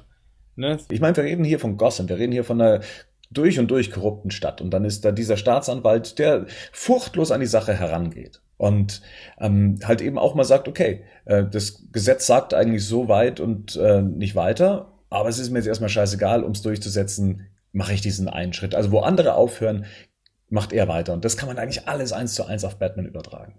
Ja, natürlich, klar. Das ist ja auch, natürlich ist der Gegensatz wichtig. Da wird ja in dem Film auch das ins Zentrum gestellt. Also wie gesagt, ich, für mich ist glaube ich nur der Punkt, dass ähm, ich, wie gesagt, die Charakterzeichnung halt wenig sympathisch finde. Also das sind mehrere Stellen noch, aber ähm, für mich glaube ich wäre das so ein bisschen, aber da kommen wir vielleicht hinterher noch drauf. Für mich geht es auch so ein bisschen um emotionalen Anker in dem Film, so, der mir ein bisschen abgeht und ähm, Harvey Dent wäre eine Möglichkeit gewesen, den sich zu nehmen, um dann diese Tragik der Wandlung noch, noch zu erhöhen, die bei mir ja jetzt nicht so richtig funktioniert, wenn er dann halt wirklich endgültig dann zu Two-Face wird.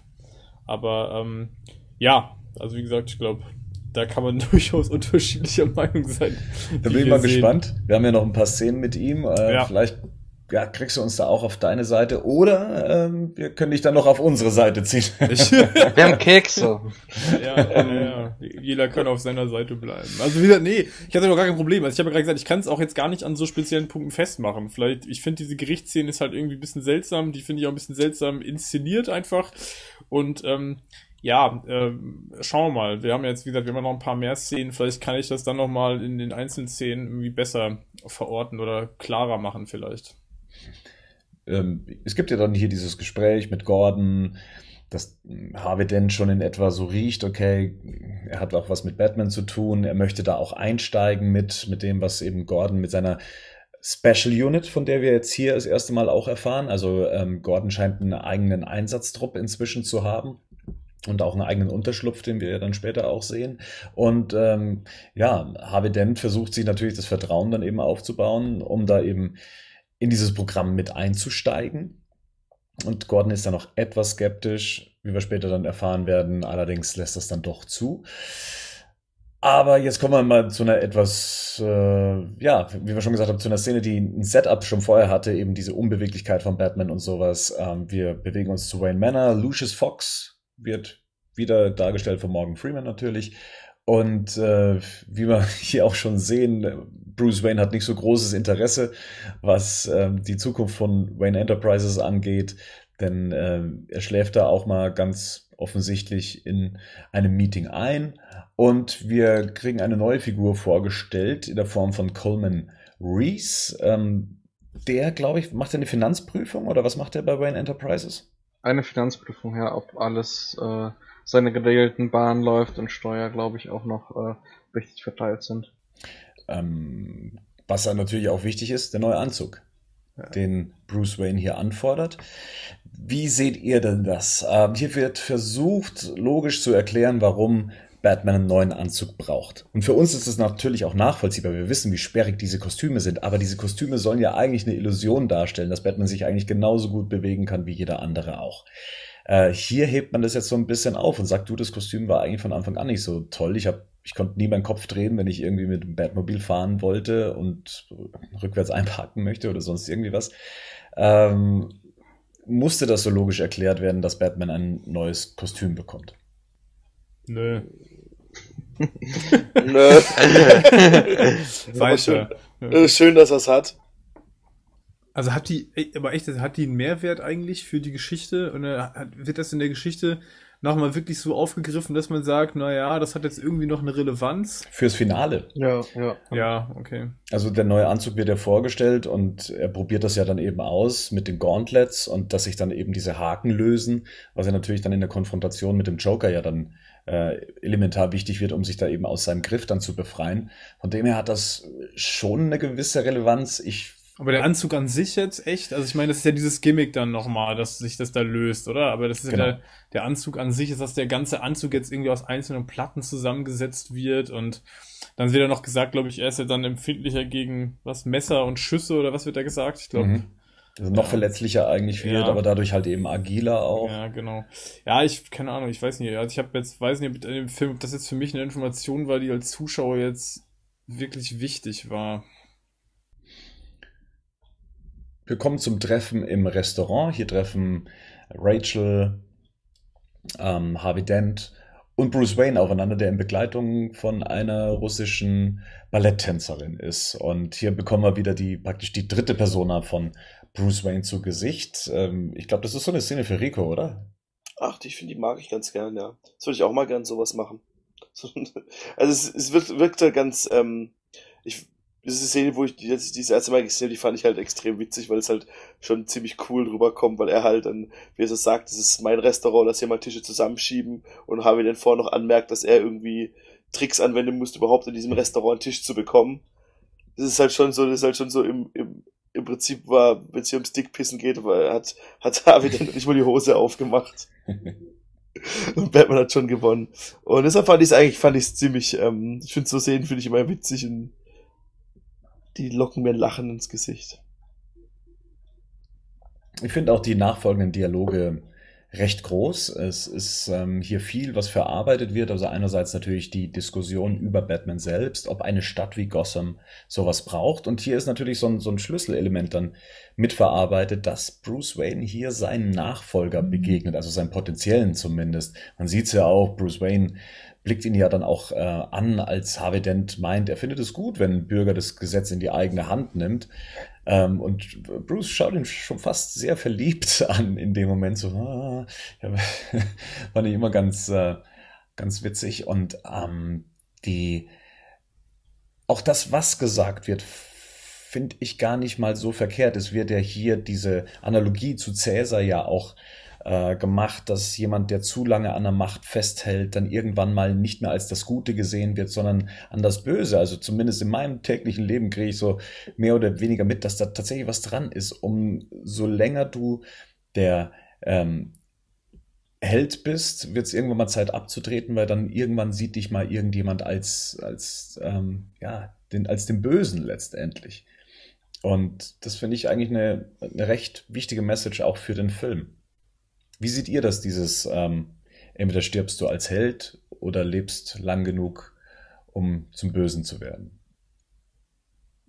Ist natürlich wieder ein schönes Bi- Build-up für, für äh, die Transformation zu Two-Face. Äh, ich finde auch nebenbei gesagt, die Kameraführung sehr interessant. In dem Film werden nämlich Dialoge interessanter gefilmt. Manchmal äh, nicht mit Schnitt und Gegenschnitt, sondern mit Bewegungen und dann ähm, mit einem größeren Bildbereich. Das ist auch sehr schön gemacht, am Anfang des Dialogs zumindest. Später kommt dann auch Gegenschnitt, Schnitt gegen Schnitt. Ähm, aber wunder, wunderbar. Also ich mag den Dialog immer noch sehr gerne. Ich mag auch gerne, wenn Geschichte eingebettet wird in eine ähm, Filmgeschichte oder in eine Narrative als Analogie, weil Geschichte sich auch immer wiederholt und da finde ich das auch ganz passend. Henning, eine Szene mit Harvey Dent. Und da magst du ihn auch nicht.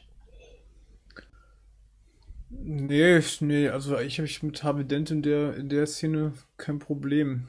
Also, ähm, ich, die Szene, ja, wir haben ja gesagt, die, ist- die ist auf jeden Fall wichtig, die Szene, und da wird ja überhaupt erstmal thematisiert, ähm, was eigentlich überhaupt das Problem möglicherweise auch an, an Batman überhaupt ist. Also, ne, dass diese ganze Selbstjustiz-Thematik auf jeden Fall problematisch ist. Ich finde, die Szene an sich ist eigentlich nur deswegen problematisch, weil ich so die Stichwortgeberin so ein bisschen komisch finde in der Szene, weil da ist diese Frau irgendwie, ähm, ja, ich finde, das wirkt so ein bisschen so, ähm, mh, ja, die, also ich keine Ahnung, das, man, man denkt immer so, wenn Bruce Wayne da als Playboy unterwegs ist, dann sucht er sich so richtige Stereotypen Frauen, ne? So die jedes Klischee so irgendwie erfüllen, so nach dem Motto, das blöde, das blonde Dummchen irgendwie. In dem, in, in der Szene wird's halt so, wird's ja aufgebrochen, weil die, die wird, die ist ja dann die Stichwortgeberin für diesen ganzen Dialog überhaupt, ne? Also, die macht sich da jetzt irgendwie krasse Gedanken irgendwie, ähm, was sie von der Gesellschaft hält, die irgendwie einen Helden verehrt, der auf der Straße Selbstjustiz irgendwie verübt. Ähm, das finde ich eigentlich ganz spannend wenn man das nicht erwartet, ne? Dass sie jetzt da so, wie, die, wie er mit ihr reinkommt und was wir so aus Batman Begins so, mit was für Art von, von Frauen er da so unterwegs war, das wirkt jetzt nicht so wie jemand, die sich darüber jetzt so krasse Gedanken macht. Von daher ist ein bisschen auf der einen Seite so erstmal so ein Bruch, wo du so denkst, okay, warum wir flieht es jetzt irgendwie rein?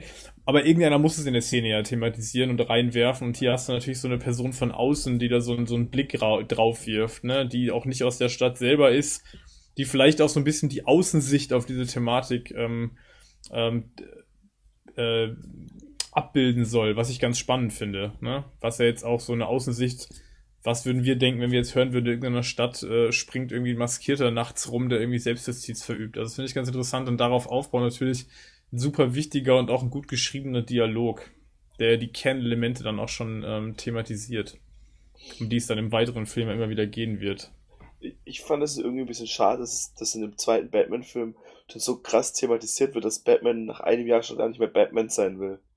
So irgendwie. Wenn wir jetzt sehen, der, der, der, der, dieser Film muss ein Jahr nach dem ersten Teil spielen und er will jetzt halt schon gar nicht mehr. So, und er sucht schon Nachfolger.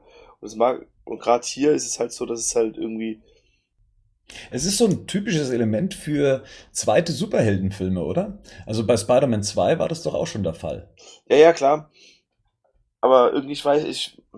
Also wenn ich es schön reden möchte, dann würde ich jetzt sagen, auch gerade diese Szene ist ein Schlüsselelement für diese Entscheidung, nicht mehr Batman sein zu wollen, weil ähm, man sieht ja hier Harvey mit Rachel und, und es gibt ja diese eine Szene, wie, wie Bruce Wayne nur ganz leicht mit dem Blick sieht, wie Rachel Harveys Hand hält. Und Rachel war ja immer irgendwie die Hoffnung eben für Bruce auf ein normales Leben dann letztendlich. Und äh, er sieht da halt so die Fälle wegschwimmen mit der Zeit. Ne? Und ja, ja, also ich, ich teile den Punkt aber auch. Also diese, sag ich mal, Amtsmüdigkeit, die jetzt da irgendwie Batman schon zeigt, die finde ich auch ein bisschen ähm, sehr seltsam. Also, dass er da jahrelang vorher da irgendwie sein Leben einfach der Mission oder seiner Mission äh, nach ausrichtet und jetzt nach dem ersten Jahr schon irgendwie die ersten Gedanken daran hat, eigentlich ist das doch alles, habe ich, hab ich gar keinen Bock mehr drauf. Wobei natürlich auch da schon so dieses, diesen, das finde ich auch ganz schön anklingt, so, das kommt ja, glaube ich, in der Szene danach dann nochmal dieses, ich kann eigentlich nicht beides haben, ne? Kein normales Leben und Batman gleichzeitig, es wird nicht funktionieren. Aber lass uns nochmal, mich würde nochmal was anderes interessieren gerade. Wir hatten jetzt gerade bei Harvey Dent. Wie findet ihr denn den in der Szene denn dargestellt? Also mein Problem ist so, was der sagt, ist eigentlich ein Problem. Also für was für Werte steht der denn? Du meinst, was das Thema Selbstjustiz angeht? Ja, also ich finde es schon krass. Ich meine, ihr müsst euch überlegen, da sitzt jetzt ein Staatsanwalt, was für Werte der da propagiert. Also ich meine, der sagt im Prinzip eigentlich, der sagt, letzten Endes sagt er eigentlich, äh, wir müssen uns jetzt demokratischen Werten eigentlich entsagen. Wir können jetzt auch einfach einem Mann die Macht geben und dann ist alles gut, solange der halt das Richtige macht. Also ich meine, das finde ich schon eine krasse Aussage. Also das ist ja schon richtig reaktionär, also die, die Haltung, die er da verkörpert. So, deswegen ist der für mich auch in dem Film nicht wirklich ein Gegenpol zu irgendwie Batman oder der zeigt jetzt nichts. Das ist so das, was ich glaube ich vorhin so meinte. Das ist mhm. ein, das sind Werte, die er vertritt, die gehen halt überhaupt nicht. Also das ist im Prinzip sagt er so demokratische Werte kannst du eigentlich vergessen. Äh, mhm. Äh, wir haben, wir müssen hier zu anderen Mitteln greifen. Und ich meine, da sind wir vielleicht dabei, wo, wo, wo vorhin gesagt wird, ich glaube, das ist schon was, was ähm, was man schon bei, bei, bei anti-amerikanistischen Bewegungen schon oft, das sind so Kritikpunkte, die man dann schon oft hat. Ne? Also das ist so das, was man sagt, ja, die Amerikaner, denen ist es halt egal, da demokratische Werte hin oder her, solange das, solange es aus ihrer Sicht das Richtige ist. Und das ist mein Problem mit Harvey Dent. Das ist auch so, das ist in der Szene schon, schon auch ein Problem. Ich habe es mir gerade bitte nochmal angehört. Ähm, das ist schon krass, was der sagt. Hm. Also wenn es jetzt mhm. einer wäre, so ein Imperator wäre auch okay. So, ja. ne? Mhm. Gotham ist stolz darauf, wenn ein Bürger das Gesetz in die eigene Hand nimmt. Also ich meine, das muss man sich mal überlegen, was das heißt. Was ist das für eine Aussage? Also das ist schon krass von einem Staatsanwalt. Das ist ein gewählter, das ist, der, der ist in der, in der Judikative das höchste Glied, was da sitzt sozusagen irgendwie vom Staat. Das ist schon eine krasse Aussage, wenn der sagt, ja gut, eigentlich spielt das gar keine Rolle.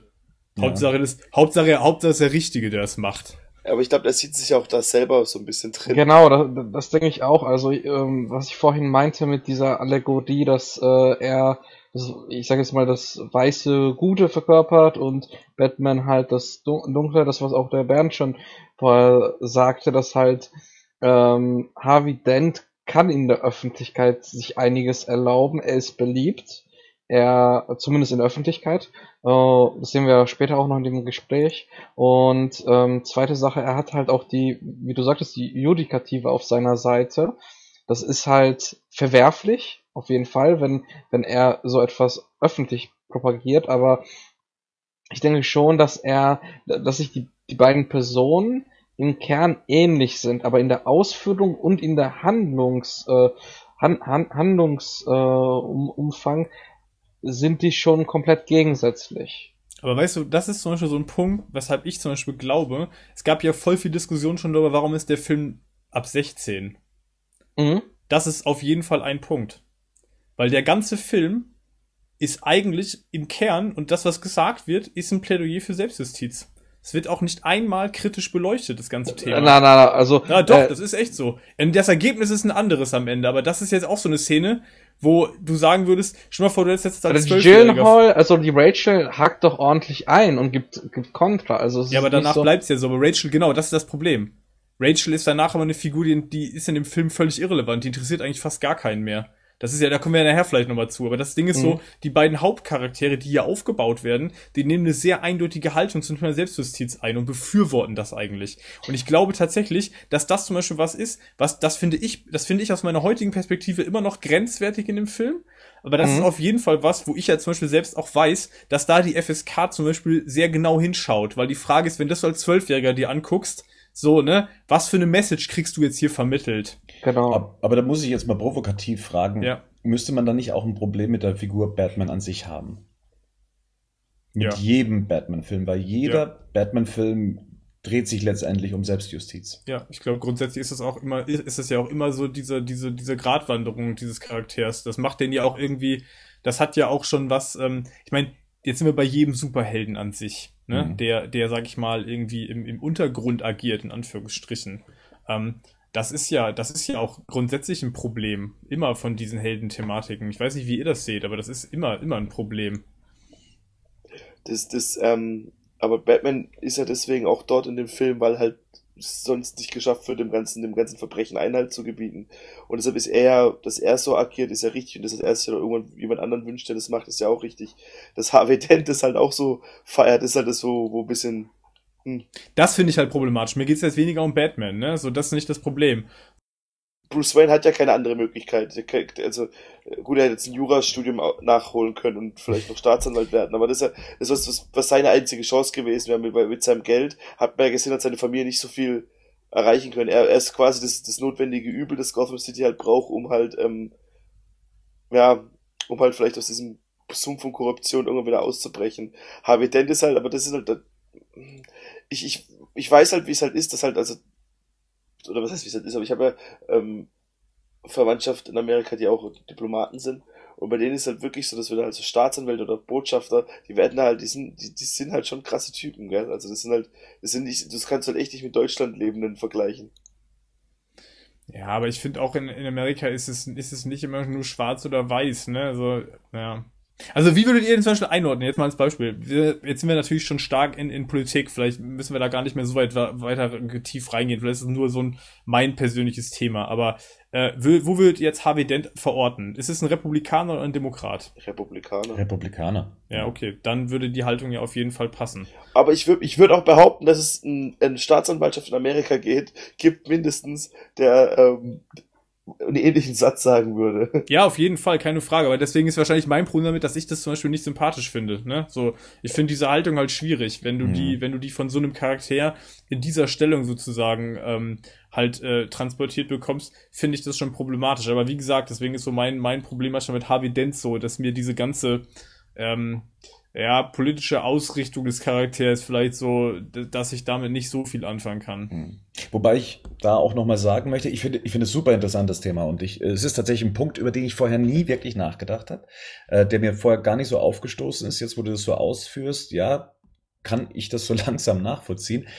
Ähm, ich finde es erstmal interessant, wie der Film es dann eben schafft, das als Botschaft so zu verpacken, dass man das äh, noch als positiv entgegennimmt.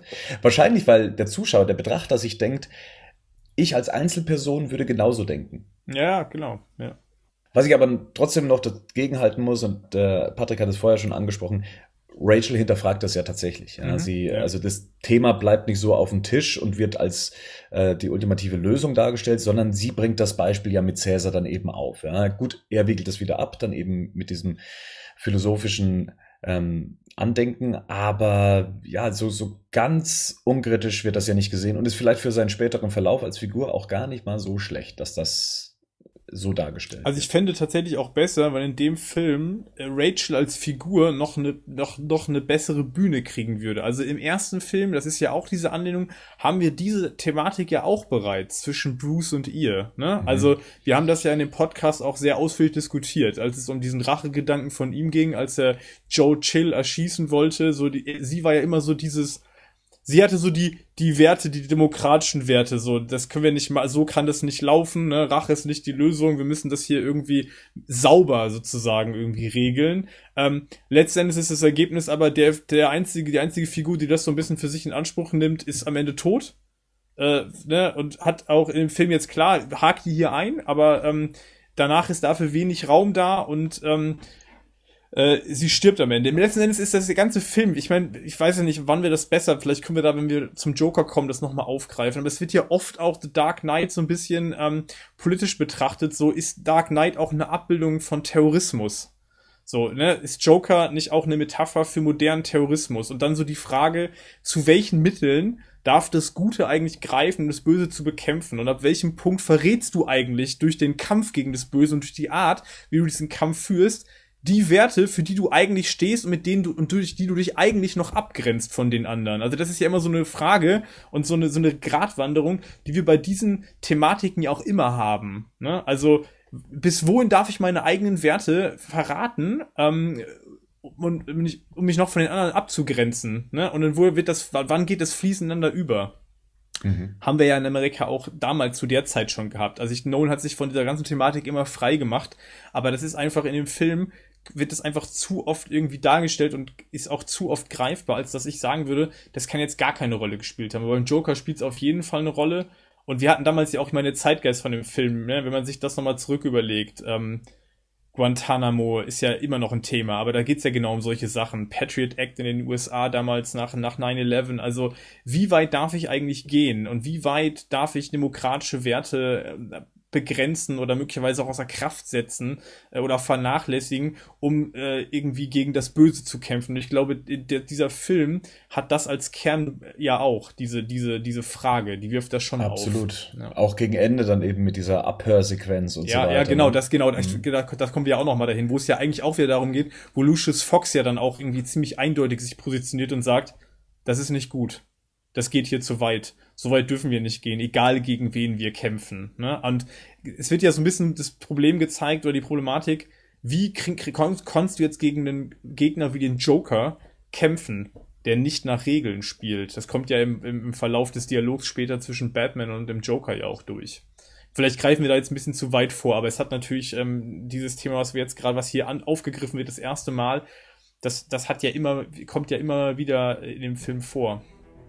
Und ich glaube, da geht es mir so um diese persönliche Haltung, die Harvey Dent hier einnimmt, die, die mir so persönlich irgendwie fremd ist, wo ich sage so, ah, ich weiß nicht, ob ich da in dem Augenblick was mit anfangen kann, dass er das ähm, als Charakter so irgendwie äußert. Ist auf jeden Fall eine interessante Sichtweise und ein spannendes Thema, von denen es in dem Film ja noch so einige geben wird. Das müssen wir jetzt erstmal sacken lassen und beenden damit Teil 1 unserer Dark Knight Besprechung. Wir sind auf jeden Fall bereit für Teil 2. Wir hoffen, ihr auch, denn vielleicht werdet ihr nach dem Film oder auch Batman in einem ganz anderen Licht sehen. Bis dahin sage ich vielen Dank fürs Zuhören. Bis zum nächsten Mal. Bye bye.